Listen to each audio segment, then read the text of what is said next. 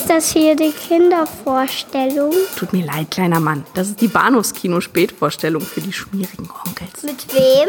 Mit Patrick Lohmeier und Daniel Gramsch.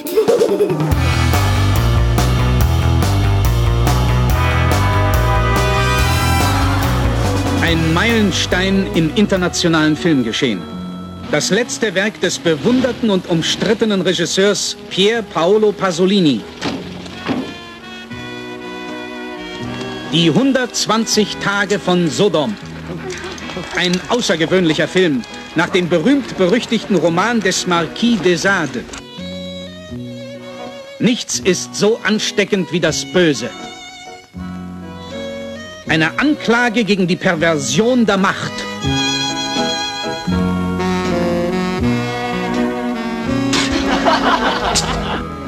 Sadismus und Ausschweifungen als Symbole einer hemmungslosen Zeit.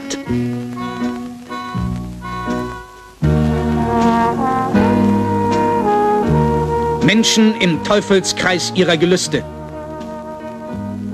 Die Vergewaltigung des menschlichen Körpers. Ein schockierender Film. Die 120 Tage von Sodom. Hallo und herzlich willkommen zur Episode 340 des Bahnhofskino Podcast, eine Skandalfilm-Episode. Äh, mein Name ist Patrick und bei mir ist äh, Kaprophagie-Experte Daniel Gramsch höchstpersönlich. Hallo. Sex mit Möbelstücken, was halten Sie davon? ja, sehr schön. Die äh, sexuelle Spielart, die ich erwähnt, die geht noch ein bisschen weiter in eine andere Richtung, aber ja, Möbelstücke super. sind auch fein. Mhm. Ich, ich konnte mich damit anfreunden, also besser als mit dem anderen. Wir haben uns kurz unterhalten darüber, wie wir es machen. Ich weiß nicht, ob wir uns ganz einig geworden sind, aber ich glaube, notwendig ist auf jeden Fall, dass wir vorweg schicken, falls ihr diesen Podcast, was man eben mit so einem Podcast wie unserem so macht, in, im, im, Familienkreis, falls ihr den Familienkreis hört, vielleicht auch mit euren, so, ja, genau, ihr spart euch alle Episoden des Jahres bis Weihnachten auf, Adventszeit, die Familie kommt zusammen, schart sich um den, äh, um das Smartphone, um hier, äh, den Volkseffekt, um in 50 Ausgaben äh, Bahnhofskino zu bingen und ihr landet irgendwann bei dieser Episode 340 bei Salo und denkt, ach, ach jetzt sitzt gemütlich. Nein. Äh, genau. Schickt die Kleinen aus dem Raum, ja, man, man könnte fast sagen, das ist unsere ab 18 Episode. Ist ja nicht so, dass wir nicht gelegentlich hier über beschlagnahmte Filme sprechen oder über indizierte Filme, aber selten sind sie so mit Perversitäten und äh, erwachsenen Inhalten aufgeladen und ja, der, der, der Fetisch Scheiße zu fressen ist nur eine, eine Sache, die sich dieser Film zum Thema macht. Mhm. Es geht unter anderem auch um Faschismus, Pädophilie, Folter, Mord und äh, also lustige Themen. Entsprechende schmutzige Worte werden wir auch in den äh, Mund nehmen müssen. Ja. Und äh, genau, schick, schick die Kleinen raus. Das ist ähm, hiermit gesagt. Genau, für Noch alle was? Beteiligten besser. Was war das Besondere an der Vorbereitung für diesen Film, Daniel? Vielleicht also, möchtest du das etwas aufbereiten. Vielleicht möchte ich das aufbereiten. Ja. Na, ich möchte mal so sagen. Also, ich glaube, Salo oder die 120 Tage von Sodom von äh, Pier Paolo Pasolini war relativ lange schon ja auf unserer Liste, als wir angefangen haben, uns mit Skandalfilmen auseinanderzusetzen. Wir haben gesagt, okay, das ist halt einer von den Filmen, die müssen wir irgendwie machen. Richtig rangetraut haben wir uns, glaube ich, nicht so wirklich. Und irgendwie kriegten wir mit, dass er dann aber doch auch durchaus mal in einem Kino gezeigt wird, im Rahmen einer kuratierten, sagt man das so, ja. Reihe. Ähm, und dachten uns, okay, das ist jetzt ein guter, ein guter Aufhänger. Also wenn der schon im, im, Kino läuft, dann werden wir sicherlich darüber auch mal reden können und uns da mal rantrauen. Und ähm, hatten natürlich auch ehrlicherweise ein bisschen gedacht, wenn wir ihn uns im Kino angucken, dann brauchen wir uns, uns gar nicht weiter anders mit der Vorbereitung auseinanderzusetzen. Ganz Am so Abend, gehen Bierchen trinken. Ja. Genau, gemütlich irgendwie mit irgendwie Leuten, Leuten beim Kackefressen zugucken und so. nee, aber ganz so war es dann eben leider denn doch nicht, denn es ist ein bisschen nach hinten losgegangen. Ähm, möchtest du das vielleicht ein bisschen weiter ausführen? Ja, und ich glaube, wir haben uns tatsächlich so die ersten Hinweise darauf, dass es nach hinten losgehen könnte, schon selber geliefert, weil wir saßen vorher noch ähm, zusammen, haben was gegessen und äh, ich glaube, du sagtest zu mir oder ich zu dir, ich glaube, ich weiß nicht mehr, wer was zu wem sagte, hm, die Filme in dem Kino X, das wir jetzt nicht namentlich erwähnen, sind ganz schön eng getaktet. Äh, der mhm. Film fängt um 18 Uhr an und ich bin überrascht, dass sie um 20 Uhr schon die nächste Vorstellung hinterschieben, weil Salo dauert ja 117 Minuten und wenn es so eine Einführung dazu geben soll, wie machen die das eigentlich? Ja, ähm, mit nur einem die, Saal. Die offensichtliche, genau, in einem Einsaalkino, die offensichtliche Antwort auf die Frage ist, die zeigen eine stark gekürzte Fassung. Ja.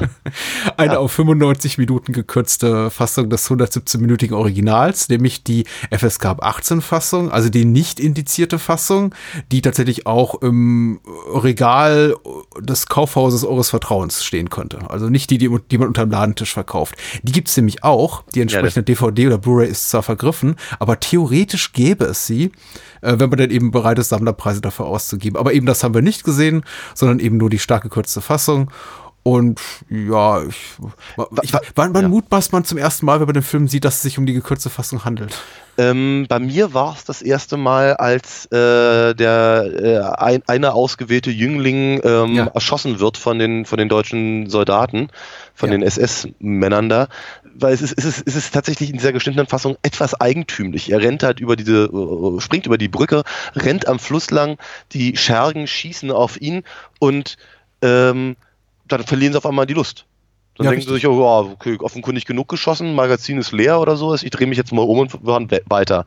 Die, mhm. die Kamera fährt dann noch ein bisschen am Fluss entlang und dann ist auf einmal die Szene auf einmal vorbei.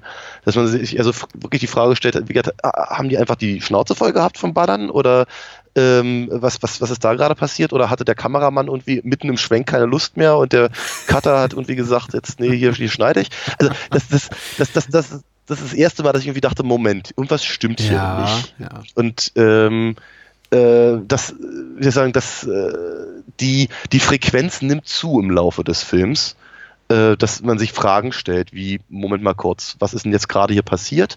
Mhm. Oder warum, warum geht der jetzt irgendwie in diesen Raum, wenn gar nichts weiter, also, ne, also, weiß ich, keine Ahnung, der, ähm, hier der, der, der, der schielende Präsident geht mhm. irgendwann in den Raum und guckt nach links und guckt nach rechts ob irgendjemand einer da sei, aber dann ist der, ist der Schnitt und dann sind wir wieder im, im, im, im, im Orgiensaal. Mhm. Und du weißt halt nicht, was, warum. Warum, warum, warum sind wir ihm jetzt gerade dahin gefolgt? Mhm. Weil es passiert halt nichts weiter in dieser Szene, weil es wird halt geschnitten.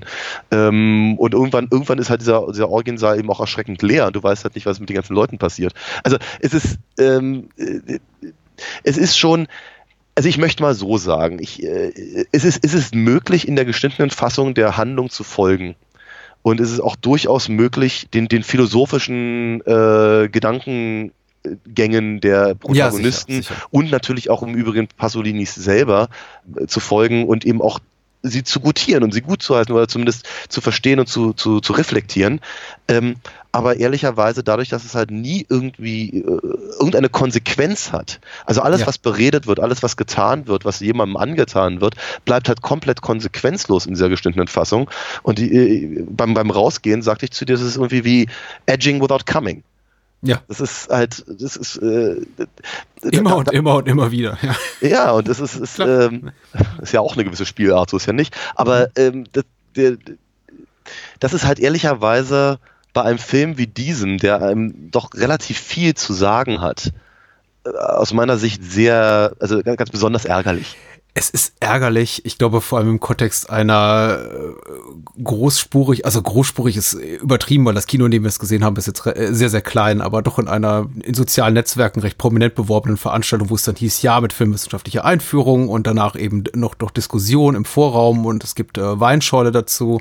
Ein äh, richtig hochoffizieller äh, Filmwissenschaftler wird anwesend sein das Ganze eben mit euch äh, diskutieren, aber eben basierend auf einer sehr radikal geschnittenen Fassung. Jetzt ist das mhm der Film natürlich immer noch ähm, bleibt ein, ein Teil seiner Radikalität erhalten. Ja, ja. Das ist aber natürlich im Vergleich zu der ungekürzten Schnittfassung, das, was man sieht, hat irgendwie un eben ungefähr den Härtegrad eines ja härteren Hollywood-Thrillers. Wir haben kurz über 8 mm gesprochen. Also er ist härter als 8 mm in der geschnittenen Fassung, mhm. aber er ist weit hinter dem, was er eben sein konnte, nämlich ein grenzwertig naja, pornografischer Film möchte ich nicht sagen, aber ein Film, sagen wir mal, schon, der einen an die, an die Schmerzgrenze des Erträglichen teilweise bringt. Ja, ja, klar, das persönliche Limit wird sehr ausgetestet hier. Ja, ja richtig. Und äh, das ist eben, äh, das, was eben hauptsächlich fehlt, äh, sollte man beim Namen nennen, sind tatsächlich die Gewaltakte. Es ist tatsächlich gar nicht so viel der, der sexuellen äh, Spielarten verloren gegangen. Also alles sieht man doch, vielleicht teilweise nicht ganz so detailliert, wie man, wie man es in der ungeschnittenen Fassung sieht, aber auch, auch in der FSK 18 Fassung wird eben Scheiße gefressen.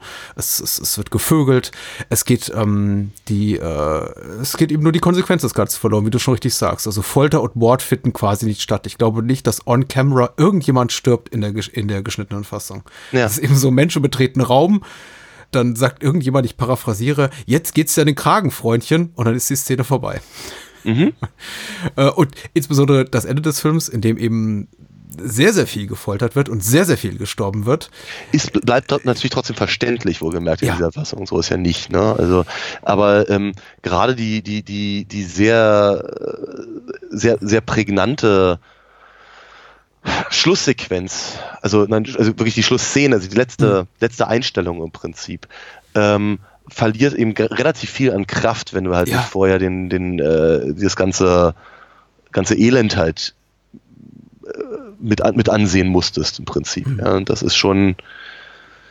Ah, ich bleib dabei, es ist echt, es ist echt ärgerlich. Was äh, auch fehlt, ist jetzt tatsächlich mir jetzt nicht als so großes Ärgernis im, im, Gedächtnis geblieben, weil vielleicht auch eher etwas, worauf ich verzichten kann, ist eben der wiederholte Hinweis in der originalen, in der ungekürzten Schnittfassung, dass es eben diese äh, vier Erzählerinnen, diese vier Frauen, die im Film auftauchen und eben äh, Schwanks aus ihrer Jugend zum Besten geben, über, über, über sexuelle Missetaten, über ihren Missbrauch und das eben mit, mit einem Lächeln auf den Lippen, mhm. dass ihnen das eben alles zugestoßen ist im Alter von sieben oder acht oder neun Jahren. Ja, ja, ja. Also das heißt, auch in der geschnittenen Fassung erzählen ihre Geschichten und es geht eben ordentlich, ordentlich schweinisch zur Sache. Bloß die Tatsache, dass sie eben damals neun waren, wird dann, mhm. mhm. Wird dann verschwinden. Ja. So. ja, ja, ja.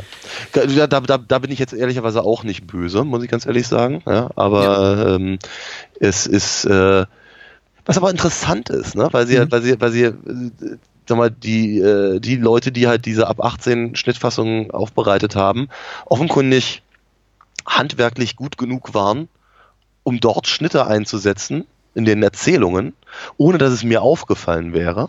Mhm. Aber äh, was, was Handlungsstränge angeht, Ganze, äh, da haben sie, haben sie dann irgendwie versagt. Weil, wie gesagt, diese, diese gleich zu Beginn diese Erschießungsszene des Flüchtigen mhm. äh, sieht halt in dieser, in dieser verhackstückelten Fassung relativ dilettantisch aus. Ja, und sie sind unglaublich dünnhäutig, weil man muss eben auch mal sagen, die dort gezeigte Gewalt ist überhaupt nicht explizit. Du hast eben diese totale von diesem Flussbett und ganz weit in der Ferne läuft er eben davon und kriegt eben offenbar eine Kugel in den Rücken und ja. stürzt dann zu Boden. Aber das ja. sieht eben ähnlich harmlos aus wie jeder Tod in einem 40er-Jahre-Western. Ja. Also das ist ja. Und, und, es, und, und es, es, es weidet sich nicht mal jemand daran. Ist, Nein. Also, Nein. Nein. Man muss nicht alles nachvollziehen und wer weiß, was da noch kommt. Äh, vielleicht, wenn man diesen Podcast hört, zwei Tage später wird der Film schon endindiziert sein und plötzlich ab, mit der ab 16 Freigabe geadelt. Wie es oft so läuft dieser Tag. Ja Unwahrscheinlich. Richtig. Und, und dabei, aber das hat das, das vielleicht eben nochmal noch mal, ja. äh, betont, weil du hast es, glaube ich, gerade schon mal gesagt. Es ist ja so, dass der Film eben auch in seiner ungeschnittenen Fassung durchaus äh, verfügbar ist und zwar mhm. eben, eben nicht beschlagnahmt oder irgendwas in der Richtung, sondern eben nur einfach, darf halt nur einfach nicht beworben werden. Äh, ja. Was glaube ich aber auch zum, äh, mit, mit das Problem dieser Vorführung äh, beinhaltete, die wir jetzt gesehen haben, dass sie ihn halt einfach äh, ich, ich, könnte mir fast vorstellen, sie hätten ihn sogar zeigen können, aber sie hätten, hätten einfach nicht irgendwo hinschreiben dürfen. Ja. Was sie aber trotzdem getan haben, was nicht. Naja, aber egal. Ähm, Sie haben die ungekürzte Spielzeit im Programmheft angegeben und das hat mich wirklich geärgert. Wenn, ja. wenn da gestanden hätte 95 Minuten, hätte ich gesagt, okay, komm, sparen wir uns die Zeit, gehen wir trotzdem Bierchen trinken und schmeißen dann einfach unsere Blu-ray rein, äh, ja. die BFI Blu-ray zum Beispiel oder die alte Legend äh, hier Blu-ray aus der Kino-Kontroversreihe. Aber ja. haben wir eben nicht. Also letztendlich ja doch, aber Ja, letztendlich eben, doch, genau. Ja, aber eben nicht an diesem Abend. Ja. Und von daher wurde dann eben, das hatte ich ja gesagt, die Vorbereitungszeit äh, äh auf einmal äh, deutlich länger als angenommen. Ähm, was aber in meinem Fall auch daran lag, dass ich eben auf äh, einmal richtig großes Interesse äh, daran gefunden habe, herauszufinden, was, was, was sagte man denn alles so über diesen Film allgemein. Ähm, an, an, vorderster Front äh, äh, stellte ich halt fest, dass John Waters eben äh, von mir hochgeschätzt ähm, äh, relativ viel zu diesem Film zu sagen hat. Äh, hat auch eine, eine kleine Einführung gegeben an, ich weiß nicht mehr so genau, äh, irgendeiner Uni oder irgendeinem Museum, irgendeinem Forum halt. Ähm, und hatte dazu halt äh, ein paar Minuten Text. Ähm, und ansonsten, was so Video-Essays gerade auf YouTube angeht, ähm, finde ich es ganz interessant, dass ich mehr Filme, äh, mehr Video-Essays gefunden habe, die sich sehr positiv dem Film gegenüber äußern und sagen irgendwie äh, in, in, entgegen seines Rufes äh, sei der Film halt sehr schön und äh, sehr wichtig und, und würde halt ganz viele, ganz viele Fässer aufmachen, die eben, äh, über die man halt mal, mal nachdenken sollte, so als, als Zuschauer. Ähm, interessanterweise habe ich nicht ein einziges äh, ähm, kein, kein, ich habe ich hab, ich hab keinen Edgelord irgendwie gefunden. Ja, der ja. gesagt hat irgendwie, oh, der ist so krass, oh, guckt euch das mal an, boah, hey, hier, Zunge raus, äh, oder so. Ah, sondern eher, eher sagen, sagen so Gegenstatements genau zu solchen, die ich nicht gefunden habe. Fand ich interessant ist definitiv kein Edgelord-Film, weil ich glaube, seine, die, die Art der gezeigten Gräuel und Perversitäten zu äh, vielfältig sind. Und irgendwann, glaube ich, selbst der größte Edgelord an den Punkt kommt, an dem er oder sie sagt, ach nee, jetzt doch nicht mehr, nee, also irgendwie äh, Dauervergewaltigung kann ich ab. Oder wenn Leuten irgendwie in Serie äh, die, die, die Hirne entnommen werden. Aber der Film bietet eben alles. Und ich glaube, jeder, jeder kommt irgendwann an seine Grenze. Und ich glaube, wenn dann tatsächlich hier Exkremente gefressen werden oder äh, Taschenlampen in äh, Arschlöcher äh, reinleuchten, dann gut, dann sagt vielleicht auch der härteste aller Harten, äh, nee, ja komm, dann lieber noch mal Saw 3 oder so. Interessanterweise, ja, ja. damit kann ich ja nur relativ wenig anfangen. Ähm, ich muss aber auch ganz ehrlich sagen, ähm, äh, ja, wir, wir, haben, wir haben uns ja dann nur noch mal die, äh, die nicht geschnittene äh, Fassung zu Gemüte gezogen, mhm. aus äh, genannten Gründen. Ähm, ich fand aber ehrlicherweise keine Ahnung, ich, ich, weiß nicht, ob ich abgestumpft bin oder ob ich, ob ich, äh, ob ich äh, das alles zu intellektuell sehe oder ich weiß es nicht, aber äh, ich habe immer einfach, also mich, mich, hat das alles relativ kalt gelassen von mhm. so einem, von so einem mhm. Limit oder Ekel-Moment her. Ähm, tatsächlich die einzige, die einzige Szene, wo ich, wo ich, wo ich die Augen abwenden musste, war das mit dem, mit dem Auge am Ende. Mhm, mhm. Dagegen habe ich was. Ich kann mir auch immer noch nicht Jean Andalou angucken. Das ja. ist, äh, ich, ich, ah, ganz schlimm. Augen geht nicht. Und äh, ich glaube, die einzige Szene, die ich wirklich unangenehm fand, war, wenn ähm, hier äh, die, die, die, der, der, immer nur Exzellenz genannt wird. Was, was, was ist er genau? Es, es, oh, es, Exzellenz ist ein Richter. Äh, der Richter, Hoch, genau. Ja, ja, genau wenn, der, ja, wenn, der, wenn, wenn, wenn der Richter seinem, seinem, seinem, seinem äh, verheirateten Gespielen da irgendwie ins Gesicht haucht, ja, mhm. mit seinem kacke Atem, das fand ich unangenehm. Ja, tatsächlich. Ich fand auch tatsächlich die, die, die, der Verzehr von Exkrementen, den fand ich auch gar nicht so schlimm. Ich fand die teilweise auch fast lustig. Das aber vor allem, glaube ich, daran liegt, dass eben alles, alles aussieht wie entweder Mousse au Chocolat oder, oder Blutwurst. Ja, natürlich. Doch es gibt es gibt diesen einen Close-up auf das ähm, auf das Stück blutigen Stuhlgang, den hier der ja. der Präsident Herr Schielauge ist. Und das ja. ist schon so ein Moment, in dem ich dachte so, uh, das ist oh, das hätte ich jetzt nicht gebraucht. Aber es geht ja. irgendwie nicht über die Schmerzgrenze hinaus. Aber ich gebe dir absolut recht, das ist ein das ist ein schwieriger Punkt. Ja, Augenverletzungen, äh, schwierig. Ich dachte in dem Moment tatsächlich auch natürlich an Chien Andalou und dann im nächsten Zuge an, an, an Lars Dor, das goldene Zeitalter von Buñuel, der ja mhm. auch äh, wiederum Marquis de Sade referenziert. Na klar. Und habe ich da gefragt, ob da eben tatsächlich so ein, ob das eben von, von Pasolini auch bewusst dort platziert war, dass er sagte, okay, ja. Buñuel, du hast dein Dessert, jetzt nehme ich ja. wiederum mehr was von Buñuel und ja. Äh, ja, möglich ist das. Ich werde den Gedanken nicht vollenden können, aber er ist mir gekommen. Ich sollte, vielleicht sollten wir vorwegschicken für die Menschen, die den Film nicht gesehen haben und trotzdem sagen, hier ist Salo, das, das soll sein an diesem wunderschönen Freitag ähm, oder wann immer ihr uns hört, mit der Familie an Weihnachten, kurz vorm Geschenke auspacken. ähm, sollten wir sagen, worum es sich um, äh, worum es in Salo geht oder mhm. die 120 Tage von äh, Sodom. Regisseur Pier Paolo Pasolini habe ich genannt. Der Cast ist äh, durchaus nennenswert und bemerkenswert und wir werden noch vor oder später auf ihn eingehen. Namentlich jetzt allerdings nicht großartig bekannt. Also sind jetzt keine mhm. Schauspielerinnen oder Schauspieler dabei, von denen man sagt, ah, der oder die und ach, mhm. großartig. Anders als das große Fressen beispielsweise. Ja, richtig, absolut. Auch, auch ein Film, an den ich mehrfach decken musste. Mhm, der ja. aber im, im, im, im Vergleich zu hier Salo ein bisschen wirkt wie Kasperltheater. Ja, Kinderfasching. Ja.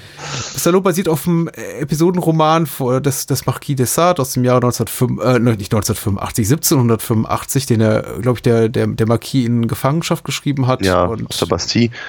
Mhm. Pasolini verlegt die, die, die historische, die, die Erzählung ins Jahr 1944, 45, äh, mhm. kurz vor Ende des äh, Zweiten Weltkriegs. Und mhm. äh, die Inhaltsangabe hier bei der OFDB hat geschrieben Surf City und er oder sie schreibt, äh, vier Faschisten ziehen sich mit ihren Gefangenen auf ein Schloss zurück und erniedrigen je acht Jungen und Mädchen durch immer neue perverse Einfälle.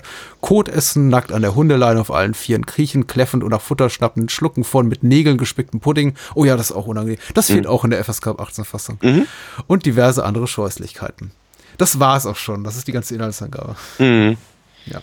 Was schade ist, weil tatsächlich, glaube ich, die, aber wie, wie will man das auch zusammenfassen? Ne? Also die philosophischen Gedanken, die zwischendurch geäußert werden, die halt viel mehr, denen halt viel mehr Platz eingeräumt wird. Die ja. ganze, die ganze, äh, ich sagen, Bedeutungs, der, der bedeutungsschwangere Hintergrund in, und all das. Mhm äh, lässt sich natürlich in so einer kurzen Zusammenfassung schwerlich auf den Punkt bringen. Ja, wie gesagt, der Cast, da wird keiner äh, sagen, oh, ah, er, sie, äh, aber tatsächlich, was so die, äh, die Besetzung hinter den Kulissen äh, crewseitig betrifft, da werden einige, einige mit den Ohren schlackern. Äh, Kamera ist äh, von Tonino Delicoli, legendärer Kameramann für, für Leone, für mhm. diverse andere namhafte Regisseure. Äh, Name der Rose, zwei glorreiche Halunken. Also äh, to tolle Vita, Musik von Ennio Morricone. Ich glaube, zu dem muss man nichts mehr sagen. Äh, Alberto Grimaldi hat den Film produziert. Also alles richtig, richtig große Namen. Das ist eine große, große, große Produktion ja. und nicht irgendwie so ein kleines äh, Schmierficken-Theater. Mhm. Und was ich ja wunderbar finde und ich glaube auch immer einer der, einer der größten Kicherer ist, äh, ist ähm, sind die, die bibliografischen Hinweise im Vorspann mhm. ja. auf, auf Roland Barthes und Maurice Blanchot und Simone de Beauvoir, die äh, den mhm. Marquis de Sade total abgewatscht hat, aber irgendwie ihn ja doch toll findet. Das, das ist schon schön, ne? Das ist schon ja, so. Ja, ja. Das, das freut das cinephile Herz. Auf, auf jeden Fall, ja. Da fühlt, da fühlt, da fühlt man sich noch, noch gleich noch viel intellektueller. Ja, finde ich gut. Ja, ja, total. Und dann geht der Film los. Mhm. Und gleich am Anfang liegt schon ein Toter auf dem Boden des, äh, dieses Hofs, dieses Anwesens, was wir da sehen. Und mhm. äh, ab da geht es dann eigentlich nur noch bergab. Mhm. Aber es ist eben wunderschön, das fällt sofort oh, ja. auf. Ja, mhm. also es ist, äh, ich glaube, der erste, der, also bevor der Tote da ähm, auf diesem Hof liegt, äh, wird erstmal über einen Gardasee geschwenkt, um halt dann ja. das, äh, den Hafen zu zeigen, diesen kleinen und dann eben das, das, das Ortsschild Salo. Mhm. Ähm, äh, und das, das allein, das, das, das, ist, das ist so wunderschön, das hätte, keine Ahnung, das, doch bei Visconti sein können, ja, oder mhm oder es ist fast, ist fast schon so kitschig, es hätte aber beim Sissy-Film sein können, ja. Also äh, sie, sie, sieht, sieht toll aus, aber dann siehst du halt dieses, dieses Schild und im Hintergrund äh, laufen, laufen äh, Leute mit äh, Stahlhelmen rum. Ja. Und du weißt halt, oder ich muss ganz ehrlich sagen, ich wusste es nicht. Ich musste mir das anlesen, weil das eben tatsächlich ein Teil der Geschichte ist, der mir, der mir bis hierhin noch, noch, äh, äh, noch nicht offenbar war. Ähm, aber ich glaube, das italienische Publikum hat dann einfach auch schon mal sofort gewusst, wo der, wo, wo der Hase langläuft.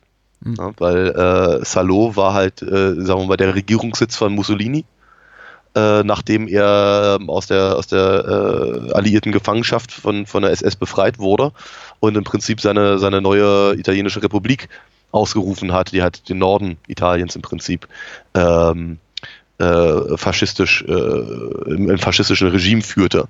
Ja, ja. So, das heißt also mit anderen Worten, wie, äh, so, so, so, sobald eben diese, diese beiden diese beiden Bilder, eben das, das Ortsschild und diese und diese ähm, Stahlhelme zu sehen sind. Mhm. Äh, und natürlich vorher, glaube ich, stand da auch irgendwie was 1944, 45 und ich glaube, es steht auch was mit Nazi-Faschisten und so. Ja, aber, äh, aber trotzdem, also es ist halt die, ähm, die äh, deswegen redete ich auch gerade von der Bedeutung, von dem bedeutungsschwangeren Hintergrund. Ähm, da, da, da schwingt eben, ich glaube gerade für das italienische Publikum, die, die, jener Tage zumindest, ähm, eine, eine, eine Menge mit. Mhm. Ne, man, man, weiß, man, weiß sofort, in was für einem Umfeld wir uns hier bewegen und womit wir unter Umständen zu rechnen haben. Und äh, das, das finde ich natürlich schon interessant. Der ganze, der ganze Film, machen, machen wir da keinen Hehl draus, ist halt im Prinzip ein, ein, ein, ein Gleichnis, eine, eine, eine, eine Abrechnung mit dem italienischen Faschismus ähm, und mit, mit äh, sagen wir mal, dem, dem Gebären von Macht an sich. Äh, das ist, sagen wir mal, ein bisschen also gerade in seiner, in seiner doch sehr, sehr, sagen wir mal, an, anklägerischen Haltung, die der mhm. Film ja durchaus hat, äh, ein bisschen kon äh, also, äh, geht, geht es äh, konträr zu, zu Desart. Ja. Der, äh, der eben, sagen wir mal, das, das muntere Treiben der Reichen äh, im, im, im Adelsstand, äh, das, äh, so, so, kurz vor der französischen Revolution, mhm. jetzt, äh, sagen wir mal, philosophisch etwas anders einordnete. Im Grundsatz, Grundsatz ist aber die Tonalität und, und Botschaft des ähm, Episodenromans von Dessart bleibt meines Wissens nach schon, schon erhalten. Also Pasolinis Ziele oder sagen wir mal, äh, Ziele seiner Kritik sind ein bisschen andere. Also er erweitert quasi das Spektrum der, ja, dieser faschistischen Funktionäre, indem er eben nicht mhm. nur sagt, okay, wie, wie bei Desart, das geht jetzt allein gegen die Aristokratie, sondern es geht eben auch gegen, gegen das Bürgertum, gegen die, die Staatsgewalt in Form von ja, dieses, dieses Präsidenten, gegen die Kirche und so weiter und so fort. Na, mach keinen Fehler. Ich glaube nicht, dass Desart gegen den Adel äh, äh gewettert hat. Ähm. Ganz im Gegenteil. Er hat im Prinzip, weil, war ja selbst also er, er, sagen wir so, Desart hat ja im Laufe seiner, seiner, seiner, seiner Jahrzehnte öfter mal so ein bisschen die Position gewechselt. Mhm. Ich glaube aber zu dem Zeitpunkt, als er eben die 120 Tage geschrieben hat, war er, nun bin ich kein großer Desart-Kenner, muss ich ganz ehrlich sagen. Ähm, aber so wirkt es auf mich tatsächlich eher, dass er, äh, dass er andere Kritikpunkte hatte, die außerhalb der Geschichte sind. Mhm. Also wir sagen, dass er, dass, äh, dass er die, das amoralische Handeln seiner, seiner Figuren äh, nicht zeigt, um zu, zu sagen, äh, oder nicht beschreibt, um zu sagen, guck mal, die, die Adeligen, die Fürsten, die Bischöfe und wer nicht alles, die sind alle, die sind alle korrupt, sondern im Prinzip äh, hat er ja eine, eine ganz, ganz, es, es, er war ein radikaler Aufklärer. Na, also im Prinzip dieses, dieses, dieses Selbstverwirklichungsding das die da betreiben, fand mhm. er, glaube ich, schon durchaus sehr anziehend und, und äh, hat, hat eigentlich versucht, das nur halt in, in seinen Extremsten zu, zu, äh, zu spiegeln. Das meinst ähm, das Selbstverwirklichungsding seiner fiktiven Figuren? Seiner Fi ja, ja, ja, okay. ja, genau. Seiner fiktiven Figuren. Ähm, und gleichzeitig wollte er, glaube ich, genau das, das äh, das moralische oder das vermeintlich moralische Getue, gerade von, von, von, von, der, von der Kirche und von, äh, von eben den, den, äh, den hohen Staatsmännern, ins Gegenteil rücken. Mhm. Aber nicht indem er sagt, guck mal, die sind alle, die sind alle bigott, sondern im Prinzip zu sagen, das, was sie euch erzählen, das ist nicht wahr. Und entsprechend hat er, baut er eben diese komische amoralische Moralität auf. Mhm. Ich, nochmal, ich bin kein großer Desart-Kenner. Tatsächlich das Einzige, was ich, was ich vollständig jemals von ihm gelesen habe, ist Justine. Und ich war nicht sehr angetan, muss ich ganz ehrlich sagen. Mhm. Ich fand den relativ langweilig, den Roman. Und an Juliette habe ich mich nie rangetraut, weil es mir zu lang war. Und die 120 Tage habe ich auch nur überflogen. Also von daher, das ist auch äh, schwierig. Ich bin, ich bin kein, kein großer Kenner aber zumindest das, was ich mir, was ich mir ähm, so erschlossen hat, äh, erscheint mir, dass er eben ja auch sehr, äh, sehr ambivalent war. In, in, in seiner eigenen Moralität. Also das, das, was er, was er in seinen Theaterstücken zum Beispiel gemacht hat, ist anders als das, was er in seinen Romanen gemacht hat. So wie er sich selbst verhalten hat, ist anders als das, was er, was er äh, in seinen auch, also gerade auch in der französischen Revolution äh, in seinen Ämtern ausgelebt hat wo er deutlich, mhm. deutlich, deutlich gütiger, weichherziger war als das, was er, was er eben gerne mal so beschrieben hat. Äh, obwohl er durchaus eine Stellung gehabt hätte, in der er das halt alles hätte ausnutzen können. Also was ich hatte, seine, seine, seine, seine Schwiegereltern, die ihn verstoßen haben, äh, mehr oder weniger vor der, vor der Guillotine gerettet und so eine, so eine Sachen. Ähm, also, aber wie gesagt, ich glaube, ich glaube, es ist, es ist etwas schwieriger, als nur zu sagen, also ich glaube, Pasolini macht es etwas leichter als Dessart, wenn er sagt, guck mal, die Faschisten sind korrupt. Und absolute Macht korrumpiert absolut. Und wenn, wenn, wenn, wenn, äh, wenn man denen freie Hand gibt, dann aus, aus lauter Langeweile zwingen sie Leute Scheiße zu fressen. Mhm. Ich, glaub, ich glaube schon, dass der Film noch ein bisschen mehr bietet als das, was ich jetzt gerade gesagt habe. Aber trotzdem, ähm, äh, aber um das mal in den, um, um das mal im, äh, in den, in den, äh, in den Gegensatz zu Desart zu rücken, glaube ich, dass halt es bei ihm noch viel komplexer ist. Bei Desart komplexer? Ja, ja. Ja, ich glaube auch, seine Haltung, weil er tatsächlich jemand ist, ähm, Naja gut, man muss sagen, es, es gibt erstmal Parallelen. Tatsächlich was so, im, im, im allerweitesten Sinne, was so den, äh, den Lebensstatus äh, der, der beiden Künstler betraf, zum Zeitpunkt eben der, der Kreation ihrer jeweiligen Werke. Also Dessart saß im, im, im Gefängnis in der Bastille, war, war zum Tode verurteilt, wartete eigentlich nur darauf, dass irgendwie der täglich der Henker vorbeikam, ist da nicht passiert. Er war quasi schon zum Tode, zum Tode verdammt und wartete nur darauf, dass das eben entsprechend vollstreckt wird und hat eben von jedem gesagt bekommen, du bist irre, du bist wahnsinnig, du, du, du wirst weggesperrt und, und, und umgebracht. Parallel dazu, knapp 200 Jahre später, sitzt eben Pier Paolo Pasolini angeblich, äh, nach allem, was ich so seit Filmhistoriker gelesen habe, irgendwo auf dem Land in, in Italien, will eigentlich mit keinem mehr reden, ist komplett vereinsamt, komplett, äh, kompletter Eremit, soweit das eben geht in seinem Status, gibt kein, äh, als, als, als berufter Filmemacher gibt eben keine Interviews mehr und denkt sich da irgendwelche Stoffe aus, die es zu verfilmen gilt. Und hat an, anscheinend auch so ein bisschen den, die, die, die Berührung verloren mit dem wahren Leben da draußen. ist zumindest das, was mir, was mir ein, zwei nette äh, Features auf der BFI Blu-ray weiß machen wollen. Nehme ich jetzt mal an, stimmt auch so oder so ähnlich. Also irgendwie, da, da gibt es schon Parallelen. Was sie dann daraus machen, geht in unterschiedliche Richtungen, obwohl sie letztendlich genau das Gleiche zeigen. Das, das, das, das stimmt schon. Sie zeigen halt, halt Perversitäten, Korruption, äh, Sadismus, Sodomie, Mani. Sodomie, aber im Übrigen in dem, in dem, in dem, äh, im, im, im in der Sinne Vor von. In der literarischen Vorlage schon, bitte? Sodomie im, im, im, im, eigentlichen Sinne des Wortes, nicht in dem, ja. was die meisten Leute darunter verstehen, weil Sex mit Tieren habe ich da nicht gesehen. Nee, aber nee. es gibt Männer mit Pferdeschwänzen. Ja? Im Film, ja. Echt? ja. Ist mir nicht aufgefallen. Ist dir nicht aufgefallen? Nein. Alright. Ach so, ah, ja. Gott, der hat mal gedauert, sorry. Gott, ist, ja. Der kommt langsam, aber gut. Naja. Suche mal mit Pferdeschwanz, Frisur egal. So.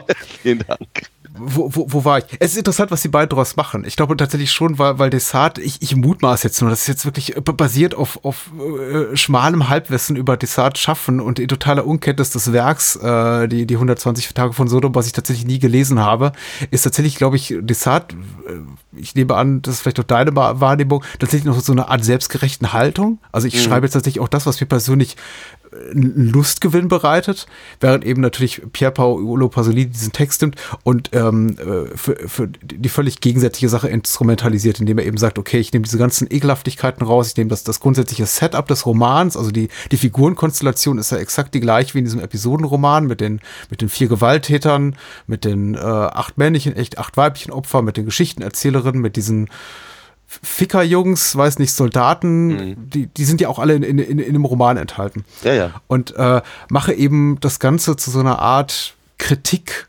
gesellschaftspolitischer Umstände ja. der damaligen Zeit, mhm. die Nachhall haben bis heute. Heute will heißen 1975, zum Zeitpunkt des, äh, der Entstehung des Films. Und insofern, ja, für mich schon irgendwie ein, ein interessantes Kontrastprogramm. Aber was so die grundsätzlichen Inhalte betrifft, sind sich die Stoffe doch sehr ähnlich, oder? Ja, also ich glaube, ich, also ich habe, also ich glaube, Desart geht tatsächlich noch an Grenzen, von denen Pasolini so überhaupt nichts wusste. Also ja, vor allem nennt er 600 Perversionen und Pasolini schafft vielleicht 23 oder so. Wenn es hochkommt, ja. ähm, genau, nee, aber es ist, äh, wir, ich, ich, glaube, ich glaube, der, der, der große Unterschied, und das hast du, glaube ich, gerade ganz, ganz schön gesagt, äh, liegt eben tatsächlich, glaube ich, in der, in der, in der Einstellung dessen. ähm, weil eben, glaube ich, Pasolini zu keinem Zeitpunkt, obwohl er einen so wunderschönen, ist wirklich wunderschön, dieser Film, äh, Film halt macht, ähm, äh, lässt er halt zu keinem Zeitpunkt offen, auf wessen Seite er, er tatsächlich steht. Mhm. Ähm, das, das, er, er, er, er ergötzt sich nicht am Leid der Opfer. Ähm, er, er, er, er, er, stellt, er stellt seine, er stellt die, äh, die, die, die vier Libertins, mhm. Libertins, Libertinären. Ähm, ich glaube, man sagt sogar Libertin im Deutschen, ja. Ja, kann das sein. Stellt er halt maßlos bloß. Äh, also ohne, ohne. Er nimmt, er nimmt ihnen interessanterweise nie die Menschlichkeit tatsächlich.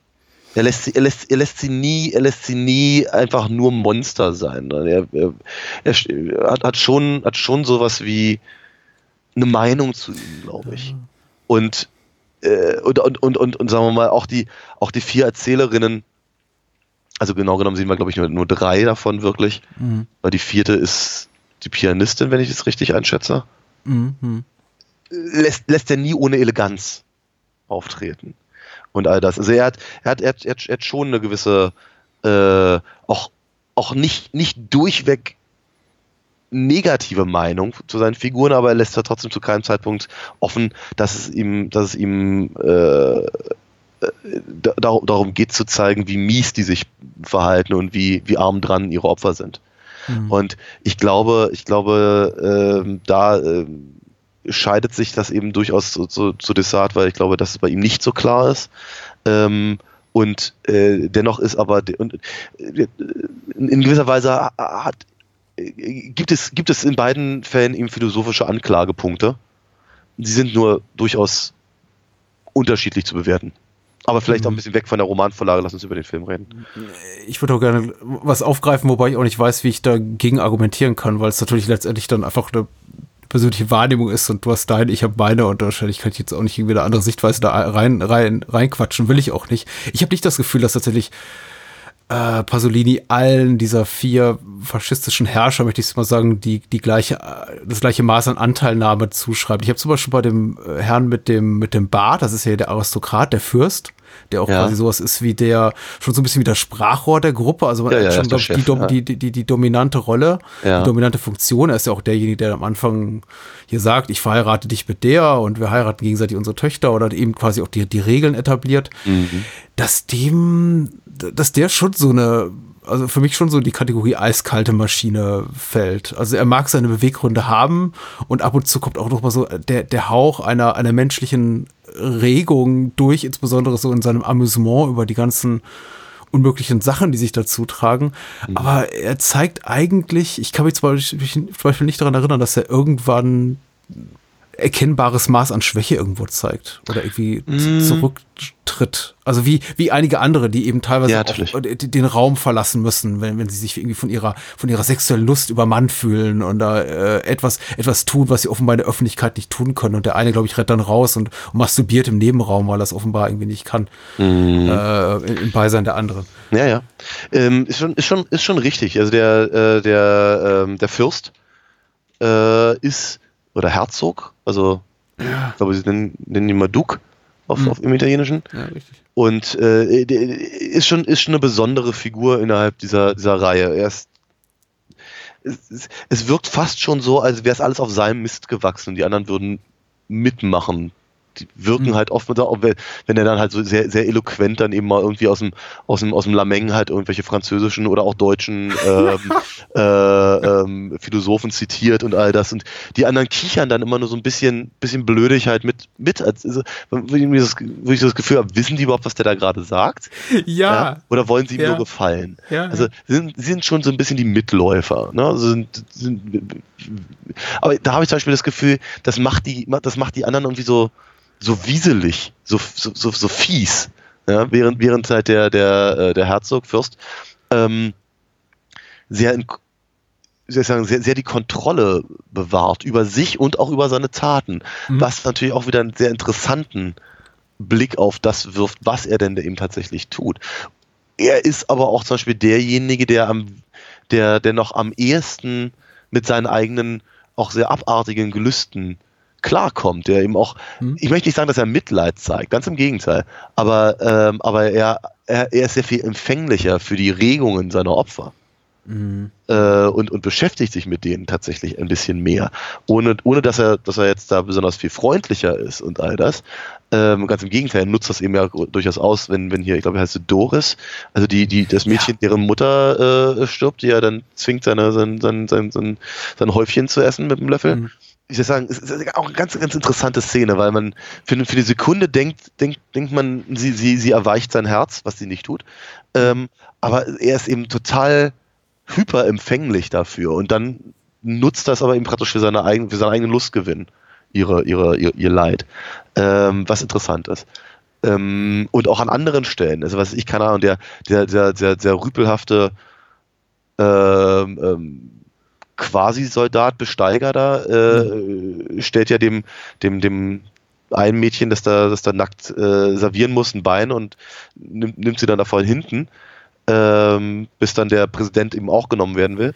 Beschäler heißen die übrigens im, im, in der Originalübersetzung von Ja, ja, was auch immer das heißt. Ich glaub, ja, ich glaube, das, das ist ein, beson ein, besonders, ein besonders potenter Hengst. Ja, genau. Und jedenfalls, er ist derjenige, der dieses Lied anstimmt.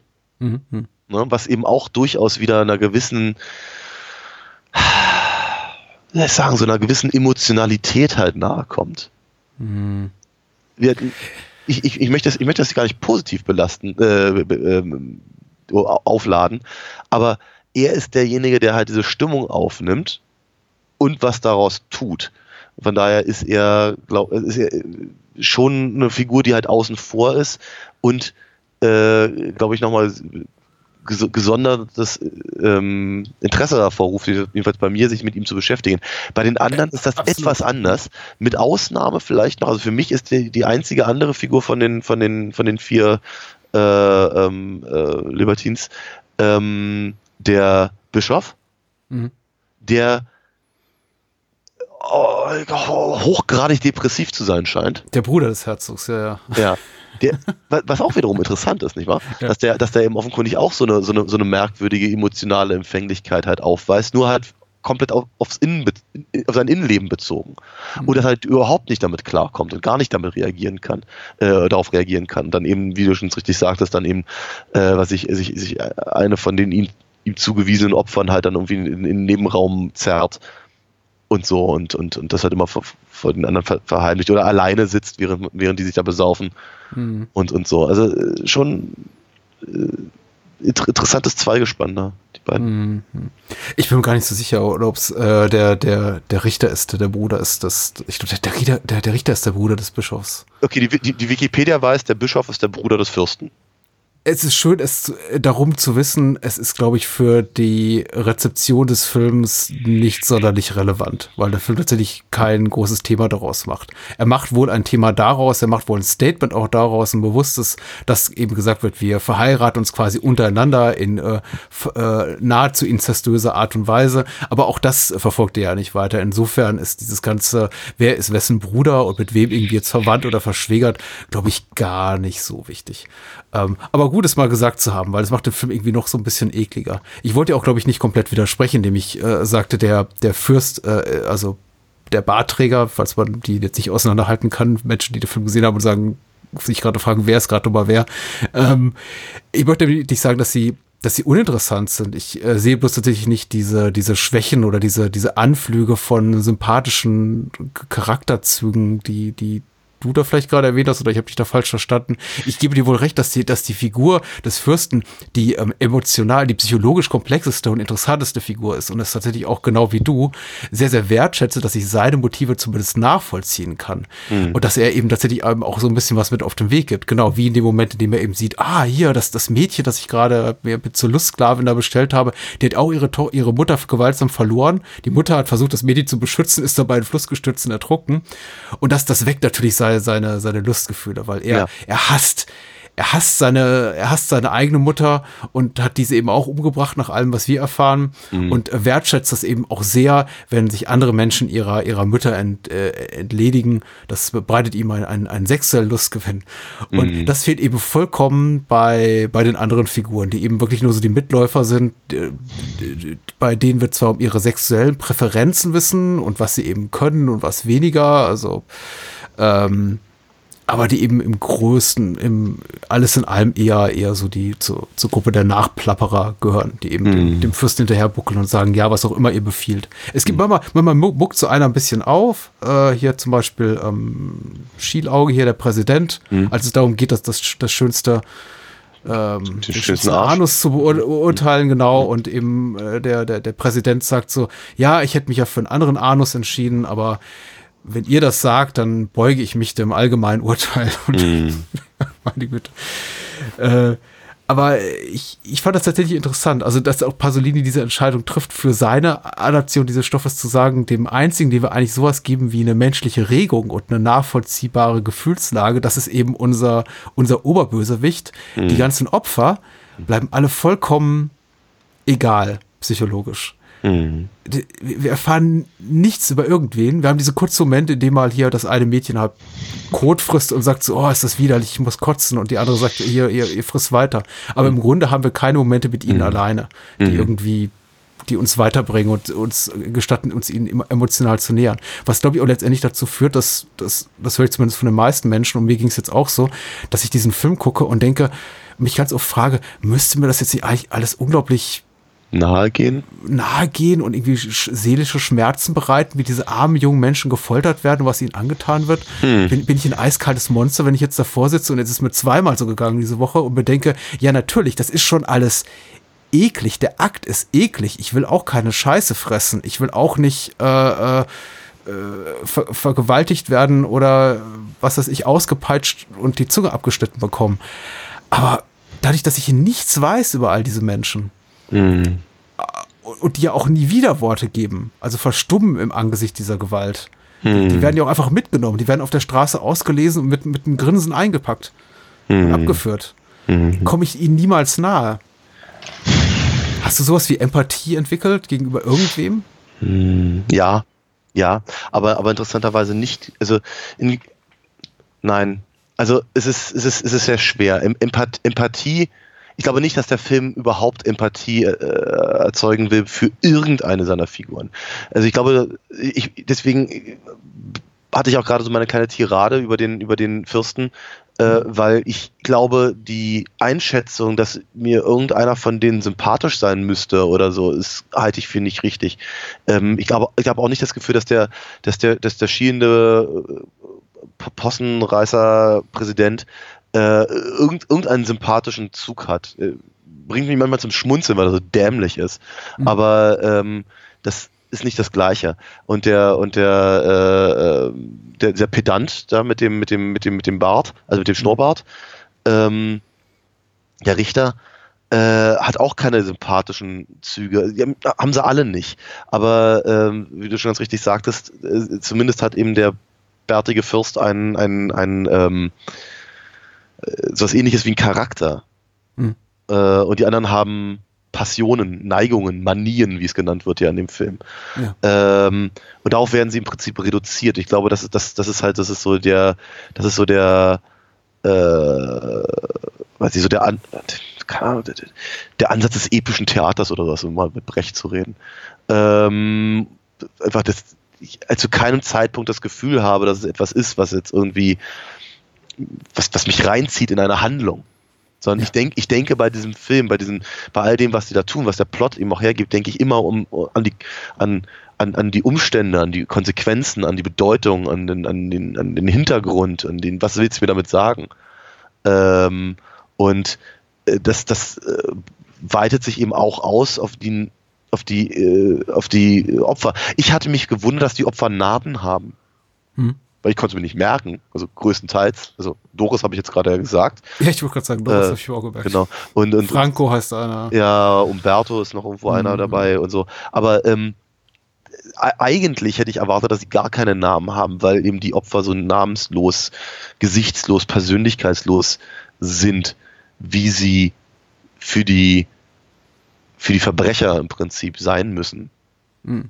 Und ich glaube, dass da eine Menge, eine Menge Aussagekraft hinter, hinter steckt. Dennoch ist es natürlich so, dass der Film ja nicht völlig, völlig äh, losgelöst ist von Perspektiven, auch die der Opfer. Wenig, zugegeben. Mhm. Ja, wir haben halt, wir haben den einen Jungen, der halt irgendwie äh, immer so ein bisschen so ein bisschen vor sich hingerinst, als würde er das alles nicht ernst nehmen oder, oder, oder so, als würde er glauben, dass ihm schon nichts passieren wird. Das tut er bis, bis ihm die Zunge rausgeschnitten wird interessanterweise. Wir haben eben auch ein paar von den anderen Figuren, die dann eben äh, zumindest so kleine, kleine Momente haben. Ansonsten bleiben neben den, den, den Libertines eigentlich nur noch äh, hier Ezio, der, der, der eine, eine Soldat, der, der dann, der dann äh, den äh, sozialistischen Gruß ja. zeigt, bevor er erschossen wird. Aber auch er hat keine, kein Charakter in dem Sinne. Er hat, er hat ein paar Gesichtsregungen, ähm, und und äh, äh, ansonsten ist es auch eher nur, nur stellvertretend für, für eine Idee. Mhm. Äh, und halt die Erzählerinnen, die, glaube ich, noch ein eigenes Kapitel unserer, unserer ähm, Betrachtungen halt einnehmen müssen, ganz dringend sogar, die ja sehr unterschiedlich sind. Äh, ansonsten glaube ich halt wirklich, dass halt die Figuren allesamt eben für Ideen stehen, ähm, die eben im Prinzip der ganzen äh, dem, dem, der, der philosophischen Anklageschrift im Prinzip äh,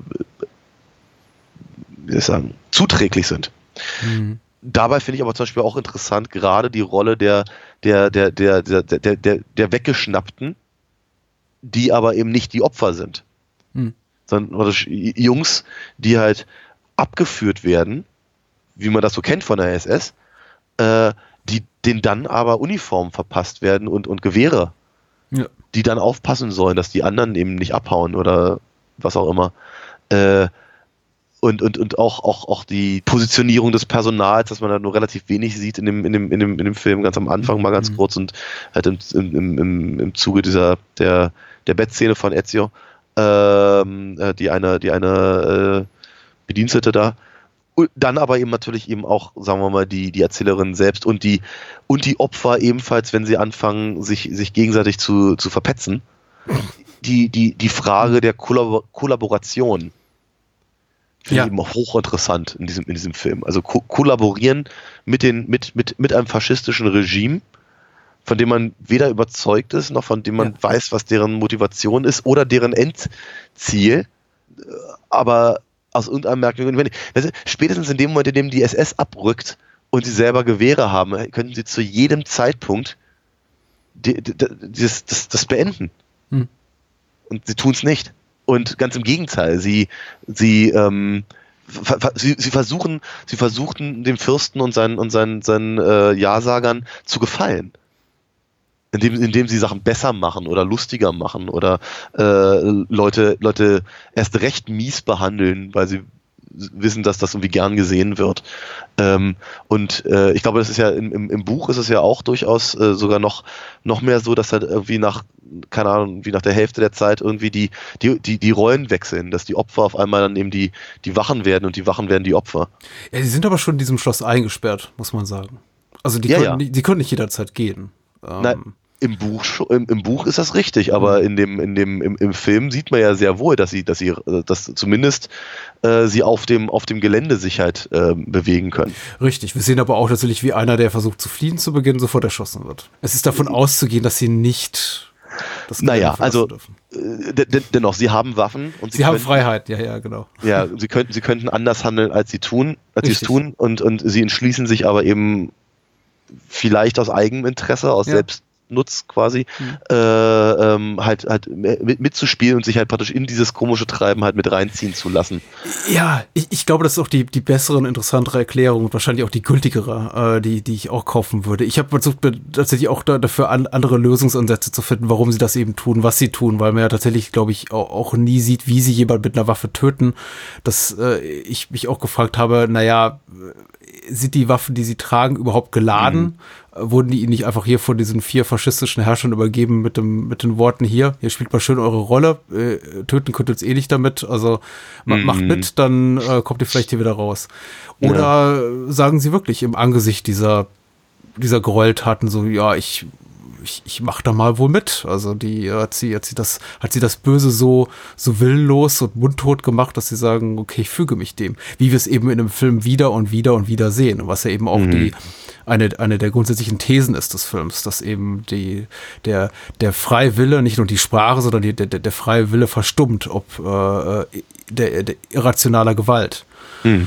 Ähm, und ja, das ist unglaublich spannend. Überhaupt ist der Film unglaublich spannend. Jetzt hast du so viel gesagt, ich weiß gar nicht, worauf ich, worauf ich äh, ähm, eingehen möchte. Du hast zwei der Sachen erwähnt, deswegen, da musste ich auch tatsächlich ähm, ganz authentisch lachen, weil ich tatsächlich, äh, was ich erwähnt haben wollte, den Film ähm, tatsächlich stellenweise authentisch lustig finde. Ja. Fünf Minuten ist bestimmt schon her, dass du die äh, äh, gesagt, der Fürst zitiert ja auch gerne Philosophen, dann sagt er echt, er spricht er Französisch, ich glaube, zitiert Rousseau, spricht Deutsch, ich glaube, Gottfried Benn zitiert er mhm. äh, und, und, und schickt dann eben auch die Namen immer der, der Autoren immer jeweils hinterher sein, seinen, seinen komischen ja, kleinen Monologen, ohne dass die im Kontext dieser Szene wahnsinnig viel Sinn ergeben. Man kann mhm. sie schon inhaltlich einbetten in das, in das Gesehene. Sie wirkt aber auch so ein bisschen beliebig. Ja, ja. Ich glaube, es ist auch so ein entlarvender Moment, nicht nur für die Menschen auf der, auf der Leinwand, die wir sehen, die dann alle ganz, ganz gebannt den Worten lauschen, zum, äh, entweder weil sie Ehrfurcht haben, wie hier seine Kollaborateure, oder weil sie einfach Angst vor ihm haben, wie seine, seine, seine Opfer. Wir nennen die immer Opfer, aber die, die heißen eben auch Opfer. Die, die werden im Vorspann ja. auch als die acht Opfer, acht weiblichen Opfer und acht männlichen Opfer benannt. Ist aber auch ein entlarvender Moment, glaube ich, für uns als Zuschauer. Und äh, ich glaube auch, da, da, da, da ist auch Pasolini darauf interessiert, wie wir darauf, daran interessiert, wie wir darauf reagieren, auf diese, auf diese, ich möchte nicht sagen Worthülsen, weil es sind ja schon interessante Gedanken, aber auf diesem im Kontext dieser Szene total bedeutungslosen Phrasen. Mhm.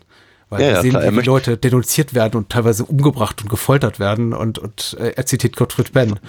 Weil er sich eben gerne intellektuell ähm, ähm, überlegen fühlt. Ja, natürlich. Weil er Faschist ist. Verdammt. Ja. Du, du bist frankophiler als ich. Wusstest du, dass Libertine, also Libertin im Französischen sowohl Wüstling als auch Freidenker bedeuten da kann? Das mhm. war mir zum Beispiel neu. Nehmen wir auch. Ja. Ähm, ein, ein und dasselbe Wort für das gleiche. War das jetzt richtig? Nee, ich glaube nicht. Also ein Wort klang, für zwei. Klang, klang, klang interessanterweise sehr nach Twin Peaks, aber ist okay. äh, Finde ich auch ganz spannend. Ja, ich glaube, der Humor, den wollte, wollte ich noch erwähnt haben. Was hast du noch so gesagt? Ähm, wo, wo, wo, was, was, was wäre noch erwähnenswert? Also für mich ist das, für mich ist wirklich in, interessant meine eigene Reaktion auf, auf, das Gesehene, weil mir in dieser Form, also in dieser Art der Gestaltung, wie es hier Pasolini macht, kein anderer Film bekannt ist, der das tatsächlich so zusammenbringt. Eine, eine, eine Handlung, die mir die widerlichsten Gräueltaten und Perversitäten zeigt auf der einen Seite, mhm. das aber schafft, in einen so gefühlskalt, würde ich fast sagen, sehr intellektuellen Kontext zu, zu packen, der mich halt kaum berührt auf einer, auf einer dramaturgischen Ebene, auf einer, auf einer Charakterebene. Also in dem Sinn, dass ich hier Figuren beobachte, von denen ich sage, oh, das tut mir jetzt aber leid für die Armen, was irgendwie mhm. nie passiert. Und dann wiederum das eben in, in, in Bilder und Töne zu packen, die mich dann doch wieder sehr, sehr berühren auf eine merkwürdige Art und Weise, weil, weil mhm. die, die Kamerakompositionen fantastisch sind, der, der, der Morricone-Score wunderschön, all das mich hat wirklich auch wiederum in, in so Gefühlswallungen versetzt und vielleicht, äh, genau, können, können wir auf dem Wege auch zu den vier Erzählerinnen finden oder drei Erzählerinnen, drei Erzählerinnen mhm. und eine Klavierspielerin finden.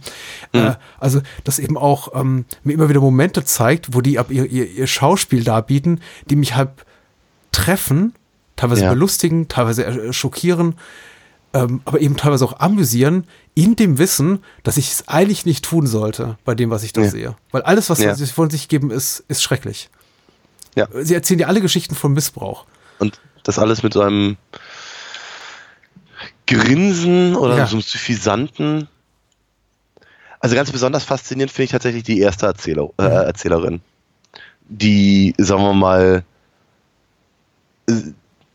also wenn, wenn, wenn, man, wenn man die Tatsache rauslässt, dass sie halt sehr jung war, in den meisten ihrer Erzählungen und, und, im, äh, und im äh, Prinzip ständig erzählt, wie, wie ältere Männer oftmals in, in äh, sozial angesehenen ähm, Berufen oder Bereichen und welche Lehrer oder, oder andere Professoren und sowas ähm, sie halt missbrauchen aber missbraucht haben, äh, immer eine, eine, ganz, ganz, ganz, ganz sehr, sehr theatralische mhm.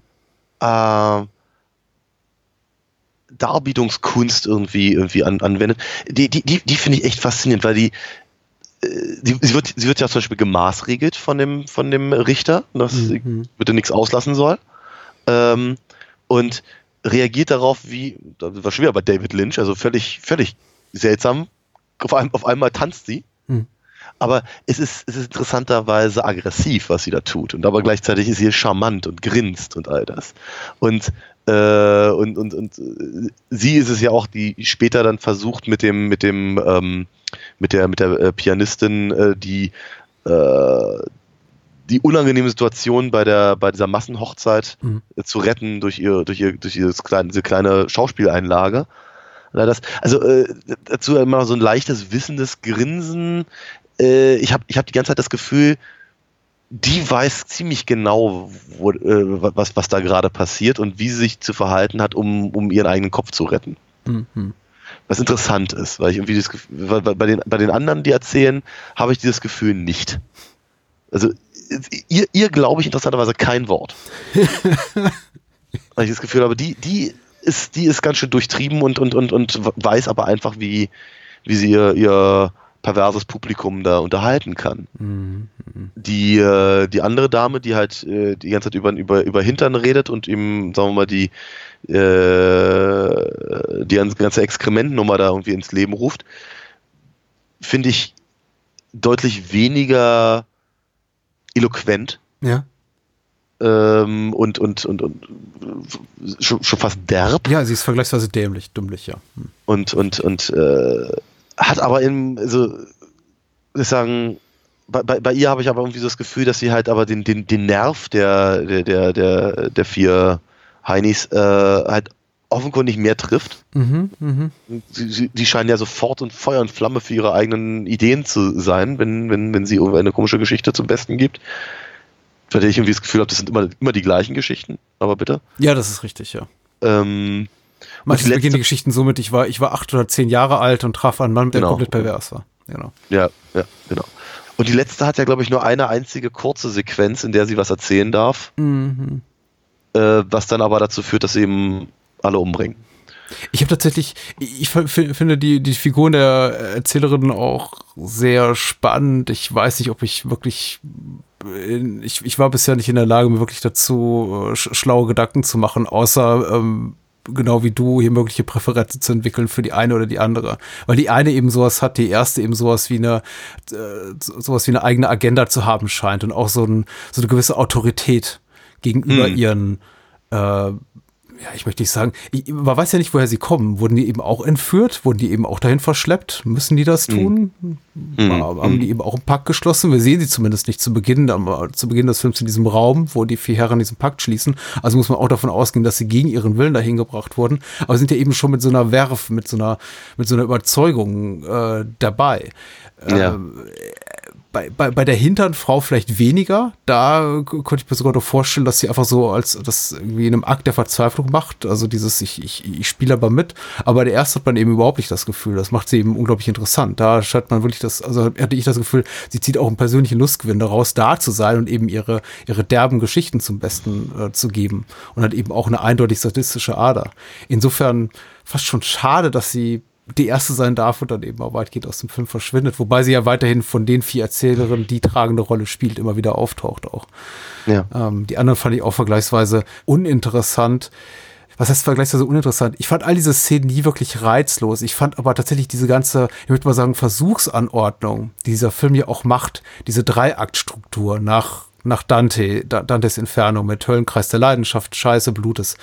Ähm, diese Figurenkonstellation, die ja Desart entnommen ist mit 4884 ähm, mhm. und so. Diese ganzen Sachen, auch, auch die Erzählungen, die vier Erzählungen, die oder dreieinhalb, die sich immer wieder gleichen und im Grunde immer nur wieder auf dieselben selben Themen und, und Topo hier rekurrieren. Mhm. Unglaublich interessant. Ich glaube, ich bin aber aktuell noch, vielleicht noch nicht in der Lage, daraus für mich irgendwie was Interessantes zu entwickeln, außer als, außer das Ganze zu sehen als eine, als wirklich hübsche intellektuelle Spielerei seitens mhm. äh, Desart, sondern eben adaptiert durch Pas Pasolini.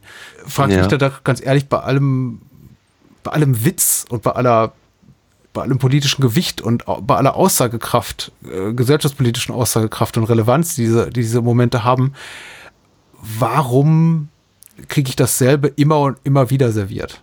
Warum muss mhm. ich eben nicht nur einmal jemanden Scheiße essen sehen, sondern ja. nochmal und nochmal und dann gibt's eben ein ganzes scheiße Gelage. Und warum muss ich eben diese Geschichte vom Missbrauch Minderjähriger immer und immer wieder in leicht variierten Formen hören? Hm. Ja, ist eine interessante Frage, ja klar. Man könnte einerseits, ich glaube, für viele Menschen ist das vielleicht auch jetzt nicht für mich, aber für viele Menschen auch so eine Art Belastungstest, weil, weil sie vielleicht will Pasolini darauf hinaus, dass er sagt, ich, ich gebe dir ein bisschen was und das ist schlimm, aber ich treibe es irgendwie hab zum, zum, äh, in, in den Exzess und mache immer mehr davon, bis du eben kapitulierst davon. Bei mir jetzt eben den gegenteiligen Effekt. Die, die Sache, dass ich eben einige Sachen immer wieder und wieder sehe und immer wieder und wieder höre, schwächt quasi so die, das, das, das Shock-Value für mich so ein bisschen ab. Und wenn ich dann mhm. eben die dritte Erzählerin höre und es geht wieder darum, ja, als ich acht war, ging ich übers Land und dann kam irgendwie ein, ein, ein geiler Bauer auf mich zu und wieder geht's von vorne mhm. los, denke ich mir so, mhm. ja. Mhm. Was jetzt keine Kritik am Film sein soll. Ich glaube, da ist, der, der Wahnsinn hat Methode. Ja. Ich weiß bloß nicht, was, was der Zweck dieser Methode ist. Dieser, hm. was, was Pasolinis Agenda in dem, in, in, in dem Moment ist. Ja, kann ich dir auch nicht helfen. Außer bereits gemachte Statements nochmal unterstreichen, forcieren, falls wir es nicht mitbekommen haben oder in einer Szene zuvor die Augen geschlossen haben oder die Ohren uns zugehalten haben, weil wir es nicht ertragen haben ich bin nicht wahnsinnig gut darin, den Film zu deuten. Und es gibt eben wahnsinnig viele, äh, wahrscheinlich Akademiker, die sich Jahre oder Jahrzehnte mit so einem Text wie hier Pasolini, mit seinem Gesamtwerk, aber insbesondere Salo auch beschäftigt haben und jetzt vielleicht uns zuhören und denken, meine Güte. Das ist doch so, so offensichtlich. ja, ja. Ich habe hier, ich habe hier den, den, den, den Episodenroman von, von Desart dreimal gelesen. Das ist doch vollkommen klar, was der will. Und äh, ich kann die, kann die jeden Moment deuten. Aber ich habe mich dann eben schon gefragt, dieses, äh, diese, dieses Repetitive, was der Film eben hat, was eben offensichtlich auch viele Menschen stört und was ich immer wieder lese in so Filmgucker-Kritiken bei IMDb oder Letterboxd oder bei OFDB oder sonst wo, ist, dass viele eben schreiben, sie finden den Film langweilig. Mhm. Also trotz aller Ekelhaftigkeiten und trotz alles, trotz alles Konfrontativen und Skandalösen sagen sie ihm letztendlich, ja, ziemlich öde, was mir jetzt nicht mm. so geht, aber was ich schon nachvollziehen kann. Mm, nee, kann ich überhaupt nicht nachvollziehen. Ich kann es ich abstrahieren, meine, meine äh, eigene Ich kann mir vorstellen, warum jemand das sagen könnte, wenn. So meinte äh, ich es auch, ja ja, wenn, wenn eben mal, die Vorstellungen andere sind. Und der, der, der Ruf äh, eilt dem Film ja wirklich voraus, mhm. muss man mal ganz ehrlich sagen. Und wenn man, wenn, wenn irgendeiner irgendwie Bilder zeigt aus, aus, dem, aus dem Film, dann sind es eben die aus den letzten fünf Minuten. Mhm. So, und dann, wenn, wenn, wenn du denkst, irgendwie, ich sehe hier im Prinzip Hostel, ja, äh, dann äh, wirst du vermutlich für, für rund 100 Minuten sehr enttäuscht sein. Hm. Aber das ist ja eben nicht, der, der Film hat ja andere Qualitäten als das. Hm. Und das ist, äh, ist ja nur Mittel zum Zweck, beziehungsweise es ist halt letzte Konsequenz des philosophischen Fasses, was aufgemacht wird. Und ich weiß nicht genau, ich, ich finde ich find dieses Repetitive nicht unbedingt langweilig im eigentlichen Sinne. Ich, ich habe eine, ich habe eine Hypothese, warum das so ist. Mhm die kommt hier. Ähm, diese, diese, diese Dreiteilung der Geschichte in, in, in den Abschnitten hm. äh, spiegelt sich ja in den Geschichten wieder, die erzählt werden. Und äh, wenn es eben um, um, um, um Mierda geht, dann wird eben viel über Scheiße geredet, dann wird eben auch viel Scheiße gefressen. Was ja bei den, was ja bei unseren, unseren vier Helden da ähm, äh, passiert ist, je, je mehr sie ihre, ihre Wünsche, ihre, ihre, ihre Neigungen da ausleben, umso um, umso, umso mehr muss der Reiz gesteigert werden bei ihnen. Mhm. Weil einfach nur, einfach nur die Geschichte reicht jetzt eben nicht mehr. Jetzt müssen Taten folgen. Und wenn die, nachdem die Taten gefolgt sind, dann, dann, dann, dann, dann muss der nächste, der nächste heftige Schritt kommen. Und äh, da, da, da ist ja die Geschichte tatsächlich nicht unbedingt, also sie ist, sie ist, sie ist, sie ist thematisch immer gleich, weil wir bei der, bei der Dame mit dem Hintern geht es halt immer um Hintern und um Scheißer. Und äh, aber die, Steig die, die, gesteigerte Fassung ihrer gleichen Geschichte ist ja die mit dem Typen, der stirbt. Mhm. Ne, also der, der ähm, dessen, dessen letzter Wunsch auf dem Sterbebett ist eben äh, nochmal einen Hintern zu sehen und angeschissen zu werden. So, und dann kriegt er das und dann stirbt er und dann, dann bettet sie in den Sarg.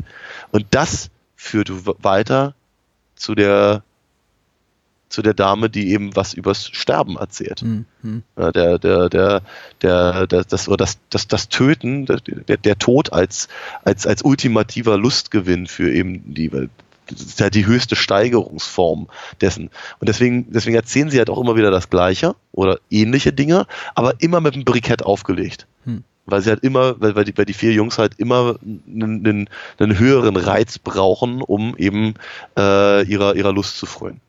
Ja, äh, äh scheint für mich so akzeptabel. Okay. Du hast es gut argumentiert. Ich äh, bin nicht so sicher, ob der Film das für mich in einer ausreichenden Form zeigt, da im Grunde der Ablauf des Films einem, einem Ritus oder Ritual ähnelt, was in meiner Wahrnehmung die vier Initiatoren dieses, dieser ganzen Scheißangelegenheit, dieses scheiß Schmierentheaters, Scheißtheaters äh, vorher schon so festgelegt haben und im Grunde da wenig Raum für Eskalation geboten wird. Das, was du jetzt, so wie du es argumentierst, ist es ja so, dass es tatsächlich, dass ich da irgendwie sowas sehen müsste wie eine, wie eine Entwicklung. Eine Entwicklung, die für mich nachvollziehbar macht, oh, jetzt haben sie das alles schon bis an die Grenzen ausgelotet, jetzt müssen sie, müssen sie irgendwie noch weitergehen. Ähm, mhm. Das, das nehme ich okay. nicht so, das, das, spüre ich einfach nicht so. Vielleicht, äh, ich meine, ist es mein ja. Versagen als Zuschauer, vielleicht ist es Pasolini's mhm. Versagen als Regisseur, ich weiß nicht, vielleicht ist es niemandes Versagen und einfach nimmt den, den Film nimmt nur jeder anders wahr. Ich, für, für mich ist es tatsächlich nicht so nachvollziehbar. Für mich kommt halt dieser, dieses Infernalische, dieses Exzessive zum Ende tatsächlich relativ abrupt. Der einzige Moment, der in dem Film wieder die Erwartung dieser vier Initiatoren, dieser vier Faschisten, dieser vier Jungs, Helden, wie auch immer man die nennen mag, äh, des Films läuft, ist eigentlich der Moment, in dem sie eben von Raum zu Raum gejagt werden von ihren Opfern, die sagen, ja, ja, du hast mich was ganz Schlimmes tun sehen, aber guck mal, ich habe hab hier die, die, die eine fummelt mit der anderen rum und dann jagen sie eben weiter und die sagen, ah, ich habe aber noch was Schlimmeres sind hier und dann einer Soldat, der, der, der vögelt das Zimmermädchen oder diese, die Servierdame und dann geht's immer so weiter, ne, sozialistischer Gruß, mhm. einer wird abgeknallt. Das ist tatsächlich so, so ein das erste Mal, dass ich in einem Film ganz deutlich ein Szenario sehe, in dem ich sehe, in, in, dem ich das Gefühl habe, ah, okay, da ist jetzt was falsch gelaufen, da, da geht das irgendwas nicht, nicht, nicht nach Plan. Ja. Und ja. daraus konnte, das konnte eskalieren, das Ganze. Aber ja. abgesehen davon habe ich die ganze Zeit das Gefühl, so, ja, im mhm. Grunde. Hm. Du hast, du hast, ein, du hast natürlich einen ganz, ganz, ganz richtigen Punkt, wenn du sagst, dass das alles von langer Hand geplant ist. Ne, das ist ja das ist ihr Regelwerk und das ist halt und und und äh, das sie, sie treffen sich zusammen, um halt genau ihren ihren Leidenschaften zu frönen. Dennoch wissen sie ja nicht alles voneinander. Mhm. Ja, sie wissen halt zum Beispiel nicht, wie die Hinterndame eben den Präsidenten kennengelernt hat. Mhm. Beispielsweise. Das soll sie ja erzählen. Mhm. Der Richter sagt, er möchte das Regelwerk abändern wenn, wenn sie ihre, also es sind ja nicht viele Szenen, aber es gibt ein paar Szenen, in denen sie äh, halt einfach nur zu viert rumsitzen oder zu dritt und der, der, äh, der Bischof sitzt außen vor äh, und über bestimmte Dinge philosophieren und nachdenken und, und, und, und äh, sich auch gegenseitig widersprechen und, und, und sowas. Da habe ich schon das Gefühl, dass sie zumindest in so einer Art Entwicklungsstadium sind. Mhm. Und äh, das, die Szene, die du gerade beschrieben hast, ist absolut richtig beobachtet. Sie, sie, da gleitet sie nicht aus der Hand sie, sie, haben, sie haben offenkundig nicht damit gerechnet, dass eben die, ihre, ihre Opfer auf einmal eigene, die eigen, äh, eine, eine gewisse Form von eigener Initiative ja. überhaupt aufweisen. Und als, als dann eben Ezio dann eben die, die, die Faust nach oben streckt, da zögern sie im Moment. Sie, da fand man überhaupt nicht äh, ich, ich habe in einer der Rezensionen, die ich vorhin erwähnt hatte, äh, gehört, dass, da, dass, dass sie ihre, dass, dass da so ihre eigene Menschlichkeit durchscheint. Das sehe ich nicht. Mhm. Ich sehe, ich, ich sehe, ich, ich sehe, dass sie mit einer Situation konfrontiert sind, die sie nicht begreifen sie, können, ja. Nein, die verstehen sie nicht. Sie, wie was? Da ist das jemand, der Prinzipien hat? Hier mhm. bei uns? Wie geht das denn? Ja, und, und, und der, der, der, der uns, uns im Prinzip die Stirn bietet. Ach, das kennen wir nicht, nicht von unseren Kollaborateuren mhm. und so.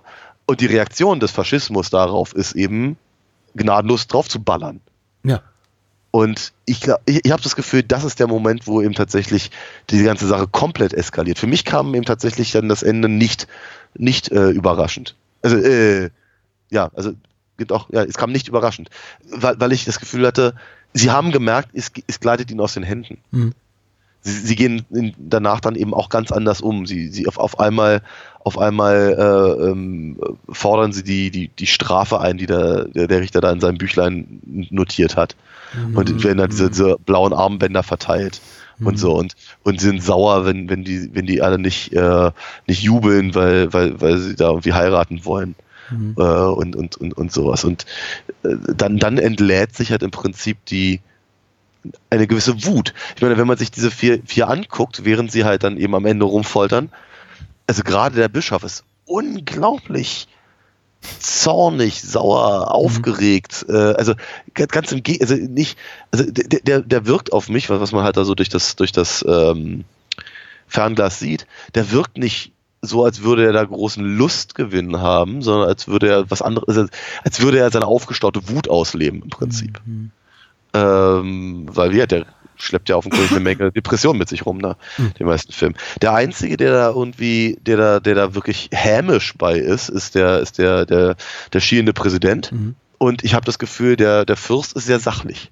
Also falls ich überraschend gesagt haben sollte, ziehe ich das zurück. Ich meint tatsächlich auch eher, dass das Ende sehr, sehr plötzlich, sehr abrupt kommt für meinen Geschmack äh, und mhm. in, in dieser Form für mich nicht so richtig zu dem Film passen will im Sinne eines, ähm, eines dramatischen Höhepunkts, eines dramaturgischen Höhepunkts, einer, ja, okay. einer, einer kathartischen äh, Entladung der zu, zuvor betrachteten Geschehnisse, weil, weil es eben für mich keinem nachvollziehbaren ritualisierten Ablauf folgt, wie alles das, was wir bisher gesehen haben. Es ist einfach nur, es wird wahllos getötet und gefoltert in, in, in meinen Augen, während alles, was wir zuvor gesehen haben, eben alles einer einer gewissen Form bedurfte. Klar gab es schon zwischendurch immer so diese Ausbrüche, wo sich dann einer der Herren nicht zurückhalten kann und dann hab, äh, sieht, wie einer der Soldaten hab dieses Mädchen vergewaltigt und sagt, okay, ich muss mitmachen. Mhm. Aber niemals in dieser, in dieser kollektiven Form, dass eben alle plötzlich darauf einsteigen und eben dann quasi entschieden wird in einer Szene, deren Zeuge wir nicht sind, okay, das reicht jetzt, jetzt bringen wir sie alle um. äh, ja. Und das in einer im, im, im größtmöglich chaotischen Maße. Äh, mhm. Nicht irgendwie ritualisiert, von wegen, ich stelle dich alle schön eine Reihe auf oder wir machen noch mal irgendwas Zeremonielles, sondern nee, mhm. wir, wir zerren alle auf den Hof und die einen werden halt erschossen, skalpiert, gehängt, gehängt und, und, und, und, und sonst irgendwas. Also all das, was mhm. jede Todesart, die uns irgendwie gerade einfällt und praktikabel erscheint. Mhm. Ähm, insofern auch das kein, kein Qualitätsurteil. Tatsächlich für mich einfach nur so ein Moment der leichten Ratlosigkeit, woher das kommt, weil eben für mich der bisher, der bis zu diesem Zeitpunkt der Aufbau des Films das nicht bedingt in meinen Augen. Ja. Ja. Ja, okay, kann, kann, ich, kann ich, kann ich in gewisser Weise nachvollziehen. Also für mich, für mich, gut, mir war natürlich klar, dass es darauf hinausläuft. Ja, natürlich. Ich habe den Film ja, ja auch schon mal gesehen vor vielen Jahren. Ähm, ich finde es auch toll, wie er das dann bricht, eben durch diesen Tanz der, der beiden Soldaten. Ähm, oh ja. Also die oh, Wirkungskraft der Szene ist ungemein groß und sie ist toll. Das, das, das, das, Seltsame ist ja eben, also auch da, da habe ich halt diesen, diesen surrealistischen äh, Touch, wenn, wenn, wenn, die, wenn die drei dann da äh, äh gemeinsam, also die, die drei, die auf dem Hof sind gerade, weil mhm. der Präsident guckt ja durchs äh, Fernglas, mhm. äh, da so in, in, in einer Reihe so quasi so Taki tanzen. Mhm. Äh, das ist immer so, ist abstrus. Also, oder, also, absurd geradezu. Es ist wirklich ganz, ganz seltsam und berührt mich ganz, berührt mich fast mehr als eben die Gräueltaten. Äh, weil ich irgendwie denke, das ist, das ist echt schräg. Und dann eben, äh, dann eben die letzte, letzte Einstellung, die beiden, die beiden, die, äh, die beiden Jungs, die eben, ja, Soldaten, Kollaborateure, Wachen, wie man ja. sie immer nennen möchte, die dann eben halt gemeinsam tanzen, ist schön auf eine ganz komische Art und Weise. Und, und, und, und sehr, sehr, sehr, sehr, sehr kraftvoll, wenn man sich vorstellt, was da draußen gerade auf dem, auf dem, auf dem Hof los äh, ist. Und, aber gleichzeitig ist es auch so dumm. Ja. Ne? Die, die, die, die, draußen ist halt gerade, also auch, auch das wiederum im, im Faschismus-Gleichnis, glaube ich, äh, äh, sehr, sehr, sehr treffend, ne? dass, dass, dass eben äh, draußen ist die Hölle los und die beiden tanzen zu, zu, zu, zu seichter Musik aus dem Radio. Mhm. Dabei, ich, ich, das, das, das, das mag jetzt so ein bisschen, äh, ich weiß nicht, keine Ahnung, merk, merkwürdig zusammengereimt sein, aber zumindest ist es das, was mir zuerst durch den Kopf gegangen ist, äh, wenn, der, wenn der eine Junge den anderen halt nach, dem Namen seiner Freundin fragt. Mhm. mhm. Und er sagt Margarita. Ich dachte sofort, ich dachte sofort, okay, das, das ist doch stellvertretend für Italien. Mhm. Weil, Entschuldigung, das, vielleicht funktioniere ich da falsch, aber wenn ich Margarita höre, dann denke ich an die Pizza. Ja, ja, ja. Und, und, und, zu, zum, zu, und zumindest äh, der, der Legende nach soll sie ja deswegen so heißen, weil, weil eben die, die Farben Italiens, die Trikolore, äh, halt draufgelegt wurden, also Tomaten und, und äh, Käse und äh, Basilikum, mhm. zu Ehren der, äh, der Königin Margarita. Und deswegen soll die angeblich so heißen. Das heißt, wenn er, wenn er sagt, dass sein Name, der Name seiner Freundin Margarita ist, denke ich halt sofort, das ist ein, ein direkter Bezug auf den Zustand Italiens. Ja. Entweder zur Zeit des Faschismus oder, und so deute ich aber im Pasolini auch, äh, zu der aktuellen Zeit des, der, der Entstehung des Films. Mhm. Weil ich glaube, ich glaube, er nimmt sich ja tatsächlich diese, diesen, also er, er nimmt sich diesen 200 Jahre alten Roman, dieses Romanfragment, äh, verlegt es in eine Zeit, die 30 Jahre vor Entstehung des Films war. Und ich glaube, er möchte das über die aktuelle, die aktuelle Welt sagen. Ja, definitiv. Also äh, für mich auch völlig, völlig, völlig legitime Deutung. Äh, und jetzt auch von dir ganz, ganz, ganz schlüssig erklärt. Ich, äh, als Ende des Films packt mich tatsächlich ungemein, hat mich jetzt so diese Woche zweimal gepackt, was ja. nicht einer gewissen Ironie entbehrt, weil Salo auch so ein typischer Film ist, von dem die meisten Menschen sagen, okay, einmal und nie wieder. Und mhm. jetzt eben beide, beide gezwungen waren, dazu den Film nochmal äh, zu gucken. Aber ich muss auch oh, sagen, ich werde ihn auf jeden, auf jeden, Fall auch mal wieder gucken. Ich werde also ihn auch wieder gucken. Ich habe äh, tatsächlich, ja. äh, ich, ich finde den so, äh, erfüllend in seinen Themen, in seinen Bildern, in seiner also Ästhetik, also Form wie Inhalt, dass ich ihn ich halte ihn für so reizvoll, dass ich ihn auch, auch ger gerne immer wieder sehen möchte. Ähm, das, das, das Ende ist, äh, hat dabei irgendwie nochmal eine, eine besondere Kraft und ich finde tatsächlich die, die, der Entschluss Pasolinis eben ihn auf dieser Note enden zu lassen mit diesen beiden tanzenden Soldaten ganz ganz äh, ganz faszinierend, weil er tatsächlich ja. noch mal das, was wir zuvor gesehen haben, in in in, in Frage stellt in einem völlig anderen äh, Licht erscheinen lässt, auch in diesem, in diesem Licht der, wie kann man es umschreiben, der Sinnlosigkeit des, des, des Ganzen. Hm. Wir sind ja, also zumindest manipuliert uns ja Pasolini in, in so eine Richtung, zumindest mich, stellenweise, phasenweise, vielleicht sogar vollends im Gefühl auferlegen, dass das, was wir da sehen, tatsächlich irgendwie irgendeine, irgendeinen Zweck erfüllt. Jeden, hm. Jenseits des unmittelbar gezeigten, ah, ist das furchtbar, was wir da sehen. Sondern, ja, den sehe ich zum Beispiel gar nicht, diesen Zweck. Also, dass, dass, er, dass er, das ne, ne, ich glaube, ich glaube, es entspricht schon einer menschlichen Grundhaltung oder eines Bedürfnisses, äh, in dem Sinn zu suchen, was wir nicht verstehen können. Ich meine, ja, äh, nicht, nicht umsonst. Sie ist bei jedem Kindermord sehen wir diese Papptafel mit Warum drauf. Und äh, meistens ist es eben so, dass es keine wirklich befriedigende Antwort darauf gibt. Genauso ja. ist meine Haltung während des Films oder über große, große Teile des Films, dass ich mir schon de denke, also es war es damals jetzt beim Wiedersehen natürlich nicht mehr, weil ich weiß, worauf es hinausläuft. Aber initial, als ich den Film sah, in sehr viel jüngerem Alter, ja, okay, das hat doch jetzt es erfüllt doch irgendwie einen Zweck oder zumindest folgt es irgendwie einer für mich nachvollziehbaren Spielregel und am Ende gibt es eben vielleicht Überlebende und Tote und ähm, es wird ja auch, werden auch im Film immer wieder mal Regeln durchaus erwähnt, so von wegen, wenn du dies machst, passiert dies die, die, die, die, die äh, Regelmacher halten sich nicht selber an ihre Regel. Also das kann man eigentlich, die, die Hoffnung kann man ziemlich dran geben. Trotzdem bleibt natürlich ein kümmerlicher Rest in mir oder blieb er damals, der dachte, ja, okay, irgendwo rauf läuft's hinaus. Dann passiert aber eben das, was am Ende passiert, nämlich dieser komplette Exzess, die Figuren, die, die Faschisten verlieren auch für mich vollkommen ihren Schrecken in diesem Moment, in dem sie einfach diesen, diesen Sirtaki tanzen und komplett wahnsinnig werden, weil ich denke, okay, ja. jetzt seid ihr einfach nur, ihr seid einfach Wahnsinniger. Ihr seid so, wie ich mir Wahnsinnige vorstelle. Ihr seid nicht mehr diese eiskalten Psychopathen, die, die ihr zuvor wart, kalkuliert und, und, und, äh, und die kalkuliert und schematisch handeln, sondern einfach irgendwie nur noch, nur noch äh, Verrückte. Geisteskranke, gestörte, mhm. gestörte Persönlichkeiten. Und mhm. ähm, das wäre zu einfach. Ich finde, ja. äh, es wäre zu einfach seitens Pasolini, uns auf dieser Note zu entlassen. So von wegen, ach, guck sie dir an, mhm. ähm, waren eben doch nur, doch nur Wahnsinniger.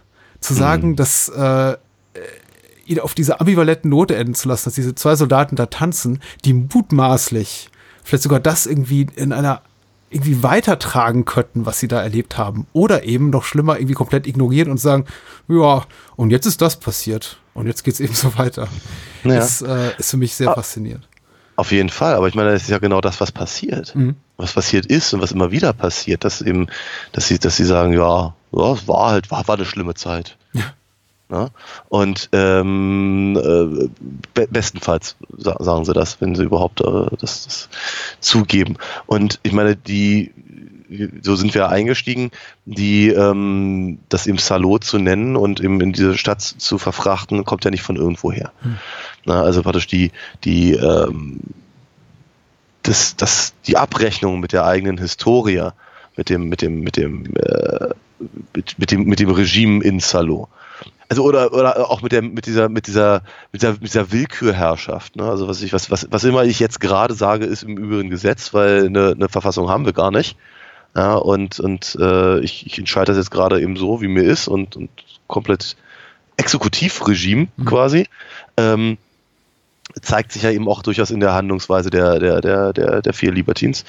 Ähm, und dann eben dieses dieses ja nee also ich, ich, ich, war ja immer im Widerstand, ne? oder ich habe davon gar nichts gewusst, oder ja, wir, wir, wir hätten ja gar nichts anderes machen können, wir mussten ja. Ne? Das, sind ja das sind ja genau diese Sachen, die, wir, die man immer wieder im, im Zusammenhang und im, im, im, in, der, in der nicht erfolgenden Aufarbeitung äh, faschistischer Regime ähm, halt hört. Ja, und ähm, ich gehe davon aus, dass auch das äh, Teil des Kommentars von Pasolini ist. Mhm. Mir fällt gar nicht mehr so viel ein, muss ich ganz ehrlich sagen. Ne, ich glaube, also ich, ich könnte mir fast vorstellen, dass mir nur 20.000 Sachen einfallen. Ja. Aber ähm, heute Nacht, wenn du über die äh, Vergieß-Szenen nachdenkst und denkst, äh, ja. wie gesagt, ich fand, ich fand die, ich, ich, ich, ich, ich verstehe die Widerlichkeit dahinter und ich, also ich habe irgendwo mal gehört, dass Pasolini da irgendwie was sagen wollte über äh, äh, im Prinzip Prozesskäse und so ein Zeugs. Ja, wie heißt ja. das Zeug? Äh, also okay. so, so, so, so, so äh, Fa Fa Fabrikessen und so und guck, guck mal, was wir uns reinziehen und, und, so. Aber ehrlicherweise sehe ich das in dem Film nicht wirklich. Mag sein, dass er daran gedacht hat, möchte ich ihm gar nicht absprechen, aber sagen wir, der Film selber sagt mir das relativ wenig. Ähm, für mich ist es, sind das tatsächlich aus. Ich bin mir auch immer nicht so richtig sicher, inwieweit das tatsächlich alles sexuell bedingt ist, was wir da sehen oder was wir da hören. Mhm. Für mich hat es immer was mit, mit, mit Macht und Machtmissbrauch zu tun. Und einfach die, die, die Tatsache, dass die, dass die jeden Spleen, jede, jede, jede Scheißidee quasi, äh, die in den Kopf kommt, sofort umsetzen und alle um sie rum dazu zwingen, mitzumachen. Ja. ja ansonsten setzt es was oder du kommst in dieses Buch da oder was auch immer.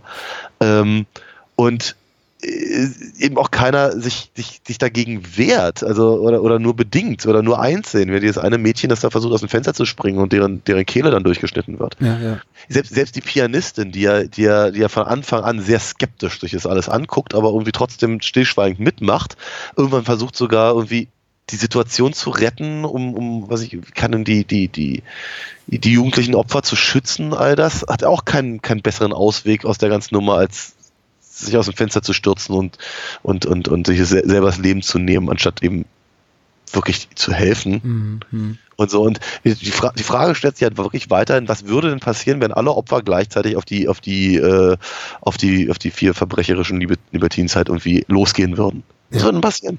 Das, ne, also ist schon, ist schon interessant. Aber wir halt eben gerade diese, diese, diese ähm, ich kann, ich kann das Wort leider nicht aussprechen, du sagst es aber so schön, Kakro, Koko, Ja, ja, anyway. Diese ganzen Szenen sind für mich. Ich musste das auch recherchieren, also es ist nicht so, dass mir das jetzt irgendwie leicht, leicht von den Lippen geht. I, oh, ah. ja. Vielen Dank für dieses Bild. Mhm. Ähm, besonders angenehm fand ich das jetzt auch nicht, aber wie gesagt, ich fand, also klar, ich sehe halt, dass es ein Film ist, also von daher stört es mich jetzt. Ja, nicht. es ist auch zu offensichtlich, es ist auch zu, und auch wiederum, das ist nicht kritisch gemeint oder irgendwie als Kritikpunkt nein, nein. an Pasolini zu verstehen. Es ist eben offensichtlich in seinem, in seiner Absicht zu schockieren, äh, konfrontativ zu ja, sein. Da, ja, ein, und, hm? und, und in seiner Artifizialität. Ja, natürlich, natürlich. Und da, da, da komme ich eben an dem, an dem Punkt, wo ich irgendwie denke, okay, aber wofür steht das? Was, was soll das jetzt? Warum, warum muss ich das jetzt sehen? Ähm, und komme dann eben an den, an den Punkt, an dem ich denke, ähm, das hat eben, glaube ich, ganz viel damit zu tun, eben wie, äh, wie, wie Leute eben dazu gezwungen werden, Dinge zu tun, die sie nicht tun wollen, weil die Mächtigen eben aber glauben, sie zwingen zu können. Ja. Und nochmal, ob die jetzt daraus, also äh, ob sie jetzt ihren Lustgewinn daraus ziehen, tatsächlich Scheiße zu fressen. Oder ob sie ihren Lustgewinn daraus ziehen, Leute dazu zu zwingen, Scheiße zu fressen, ist tatsächlich ein gewisser Unterschied. Mhm. Ähm, und ich sehe halt letzteres in dem Film halt deutlich, deutlich stärker präsentiert oder repräsentiert, zumindest aus meiner Sicht. Ähm, und das bringt mich dann eben immer wieder zu dem Punkt, an dem ich sage, okay, aber der die ganzen Abartigkeiten sind eben äh, symbolisch. Sym symbolisch für die, die Abartigkeit von korrumpierender Macht. Ja.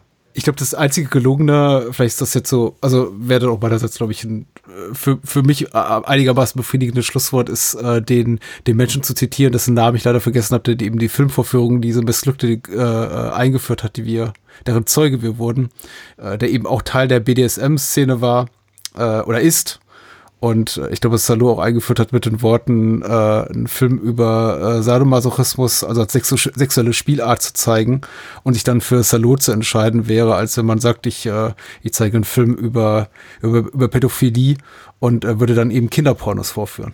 Hm. Und äh, insofern trifft das, ich glaube, auch ganz gut äh, auf, dein, auf deine Umschreibung, die du gerade von dir gegeben hast, zu, dass Salo eben als, ich glaube, nicht begriffen werden sollte als Film, der Sadismus oder Sadomasochismus als irgendwie irgendetwas Sexuelles zeigt.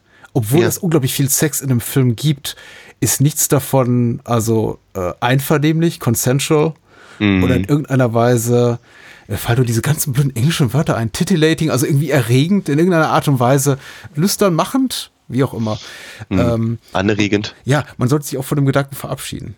Ich finde aber auch, glaub, also ich, ich, finde aber auch, dass man sich von dem Ver äh, äh, Gedanken verabschieden sollte, dass der Film versucht zu schockieren. Ja. Ich bin mir nicht, ich, davon, bin, hm. davon bin ich nicht überzeugt. Ich glaube, ich glaube, er, er, hm. ich, glaub, ich glaube, ich glaube, er, er, er benutzt oder er, er, nutzt die, die Möglichkeiten des Schockierens, um einen Punkt zu machen. Hm. Ähnlich wie das, was wir damals über Irreversibel gesagt haben.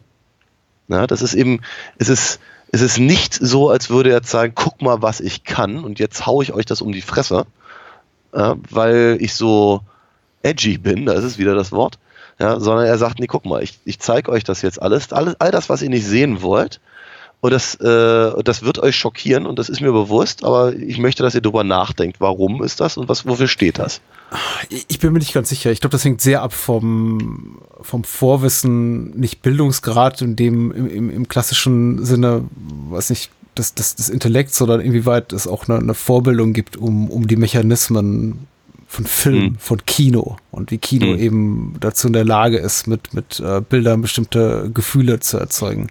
Mhm. Äh, im, Im Positiven wie Negativen. Ich glaube tatsächlich, dass für geschulte Augen auch gerade Menschen, die sich mit Pasolinis Werk, der ja auch nicht gerade irgendwie als, als handsamer Filmemacher bekannt war, auch nicht in den Jahrzehnten zuvor, äh, Salo mitnichten sehr schockierend ist. Ich glaube schon, dass für den 0815-Kinogänger, der sagt, ich gehe einmal mit meiner Frau oder beim Mann pro Jahr ins Programmkino, um mir irgendwie eine schöne französische Komödie anzugucken, Salo ja. natürlich schon ein Schocker sein wird. Aber gut, das ist jetzt eben auch, sollte kein, kein Maßstab sein.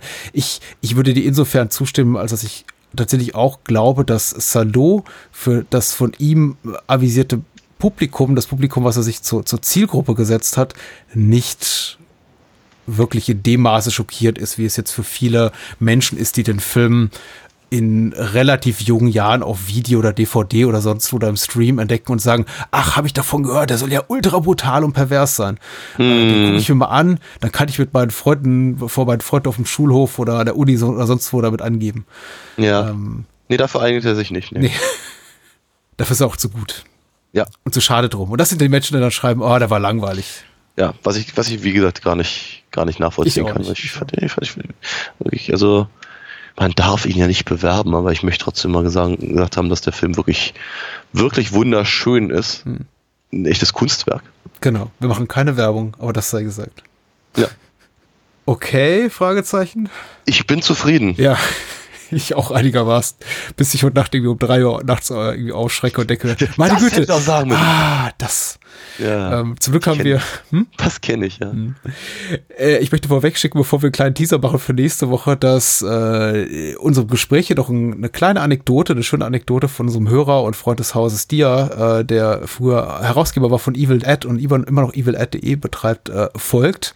Ein Herr, der in einem Alter ist, noch älter als wir, man mag es kaum glauben, der äh, Salo unmittelbar erlebt hat zum Verpflichtungstermin und uns auch etwas schildern möchte. Und wer das hören da möchte, der bleibe einfach bitte dran nach Ende unseres Oh, da, da, bin ich, da bin ich aber auch sehr gespannt. Das ist ja quasi unsere, unsere eigene kleine Erzählerinnen-Geschichte jetzt. Ja, stimmt. Ja. Meinst du, es wird genauso schlimm und abgründig? Und ich, ich hoffe nicht. Ich rechne gerade, wie alt war er denn damals? Nicht, dass es jetzt so. Eh also wenn es anfängt, anfängt mit, ähm, ich war acht Jahre alt, dann packe ich, dann pack ich das jetzt nicht hier hinter. Ähm, ich tease übrigens jetzt gerade was an, das ich selber noch nicht gehört habe. Also weder Daniel noch ich wissen darum. Also mal gucken, was euch hier da erwartet. Aber jetzt zur nächsten Woche. Ja. Ja, leichterer Stoff, etwas bekömmlicher, Sequelitis, ja. möchte ich sagen. Und ich überlasse dir mal eines der beiden äh, Nachfolgewerke, über das wir sprechen, anzukündigen. Ja, na, wir werden, genau, wir werden, werden uns in der nächsten Woche mal wieder ein bisschen Horror auseinandersetzen, ein bisschen Slasher-Zeug. Sequels haben wir uns mal wieder vorgenommen, haben wir schon lange nicht mehr gemacht. Mhm. Und äh, diesmal äh, zwei Sequels, die Tja, also ich glaube, ich glaube irgendwie schon, schon damals sehnsüchtig erwartet wurden. Also auf jeden Fall der eine, da weiß ich, da weiß ich ganz genau, da bin ich wie ein Bekloppter reingerannt und das ist nämlich Scream 2. Ja, ich weiß. Der kam auch unglaublich, da ja, ähm, ich glaube, Scream der, der erste Scream äh, relativ spät in Deutschland in Kinos aufschlug, war der zweite dann relativ bald auch da, ne? Ja, ja. Ja, also die wurden ja, glaube ich, sowieso nur im Zeitabstand von einem Jahr voneinander gedreht und dadurch, dass in Deutschland, äh, glaube ich, der erste ein halbes Jahr erst nach dem US-Kinostart rauskam, war dann, glaube ich, schon sechs, sieben Monate später der zweite da. Ja, ja. Was, was schön ich, hatte ihn ist. damals, ich hatte ihn damals in der, in der, im Double-Feature nochmal gesehen, allerdings Oh. mit einer, mit einer ab 16 Fassung des ersten, was seltsam war. Na, egal. Oh je. Ähm, Ja. Genau. Und außer über Wes Cravens Scream 2 sprechen wir über äh, Don Coscarellis Phantasm 2, das Böse 2. Mhm. Ja, auch hier haben wir den ersten Teil besprochen. Das packen wir natürlich dann schön in die Shownotes, aber dazu einfach nächste Woche mehr. Genau. Genau. Wer möchte, lauscht jetzt noch dem Dia von Evil Ed und ich würde sagen, wir verabschieden uns in die, in die Nacht. Ciao, Ezio. Ciao, ciao.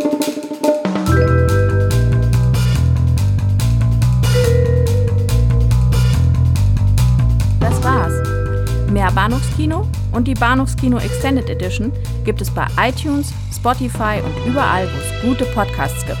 Kennt ihr bereits Daniels Comics? Auf alinafox.de erfahrt ihr alles rund um seine legendäre Meisterdiebin und ihre Abenteuer.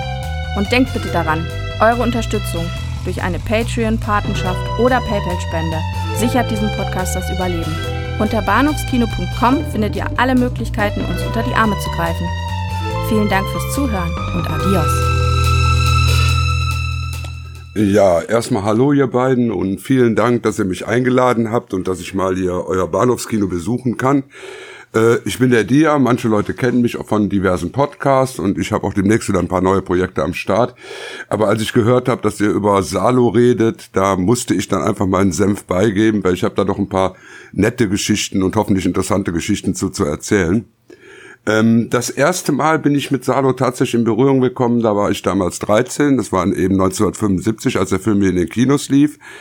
Und ich war damals eben schon sehr, sehr großer Filmfan und speziell eben, was das extreme Kino betraf, war ich eigentlich immer interessiert und hatte den Vorteil, wir hatten damals noch Stadtteilkinos. Und ein Stadtteilkino ist eben sowas wie ein Bahnhofskino, also eine Nachspielstätte, wo drei Monate später die Filme dann gezeigt wurden.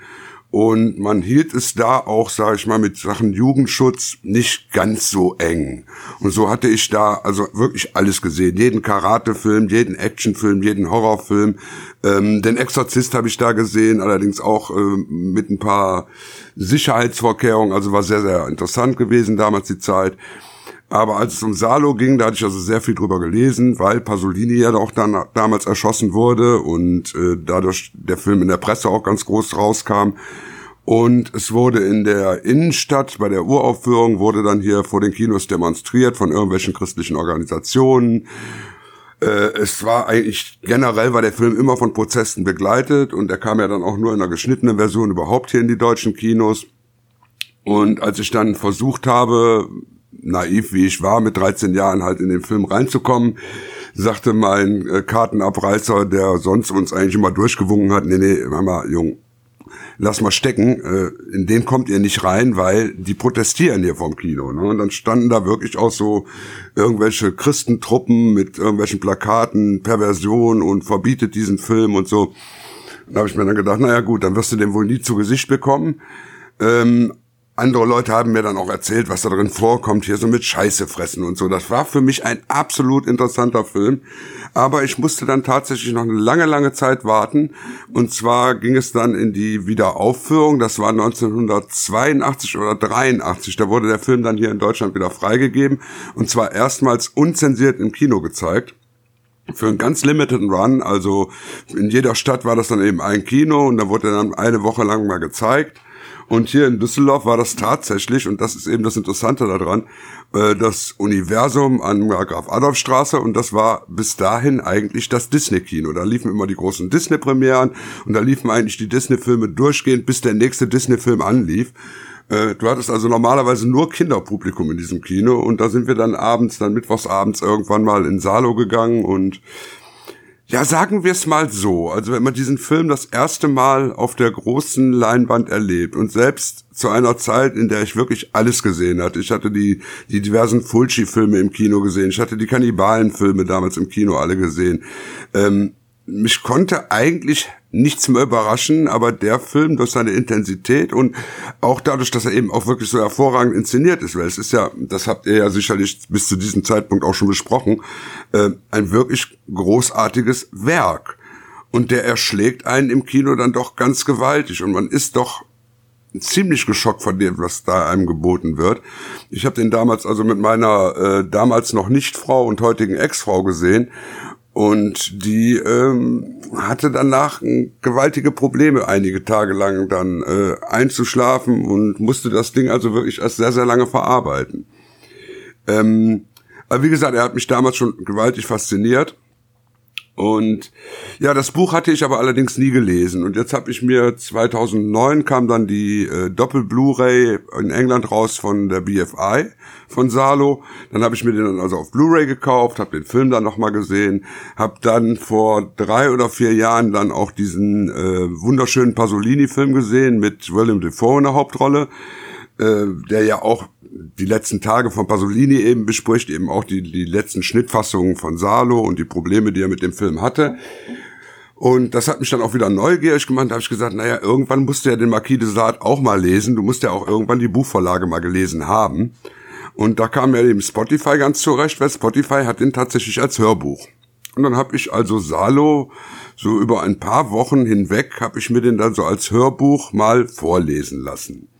Was eine sehr seltsame Erfahrung ist, denn tatsächlich das Buch hat eine äußerst blümerante Sprache.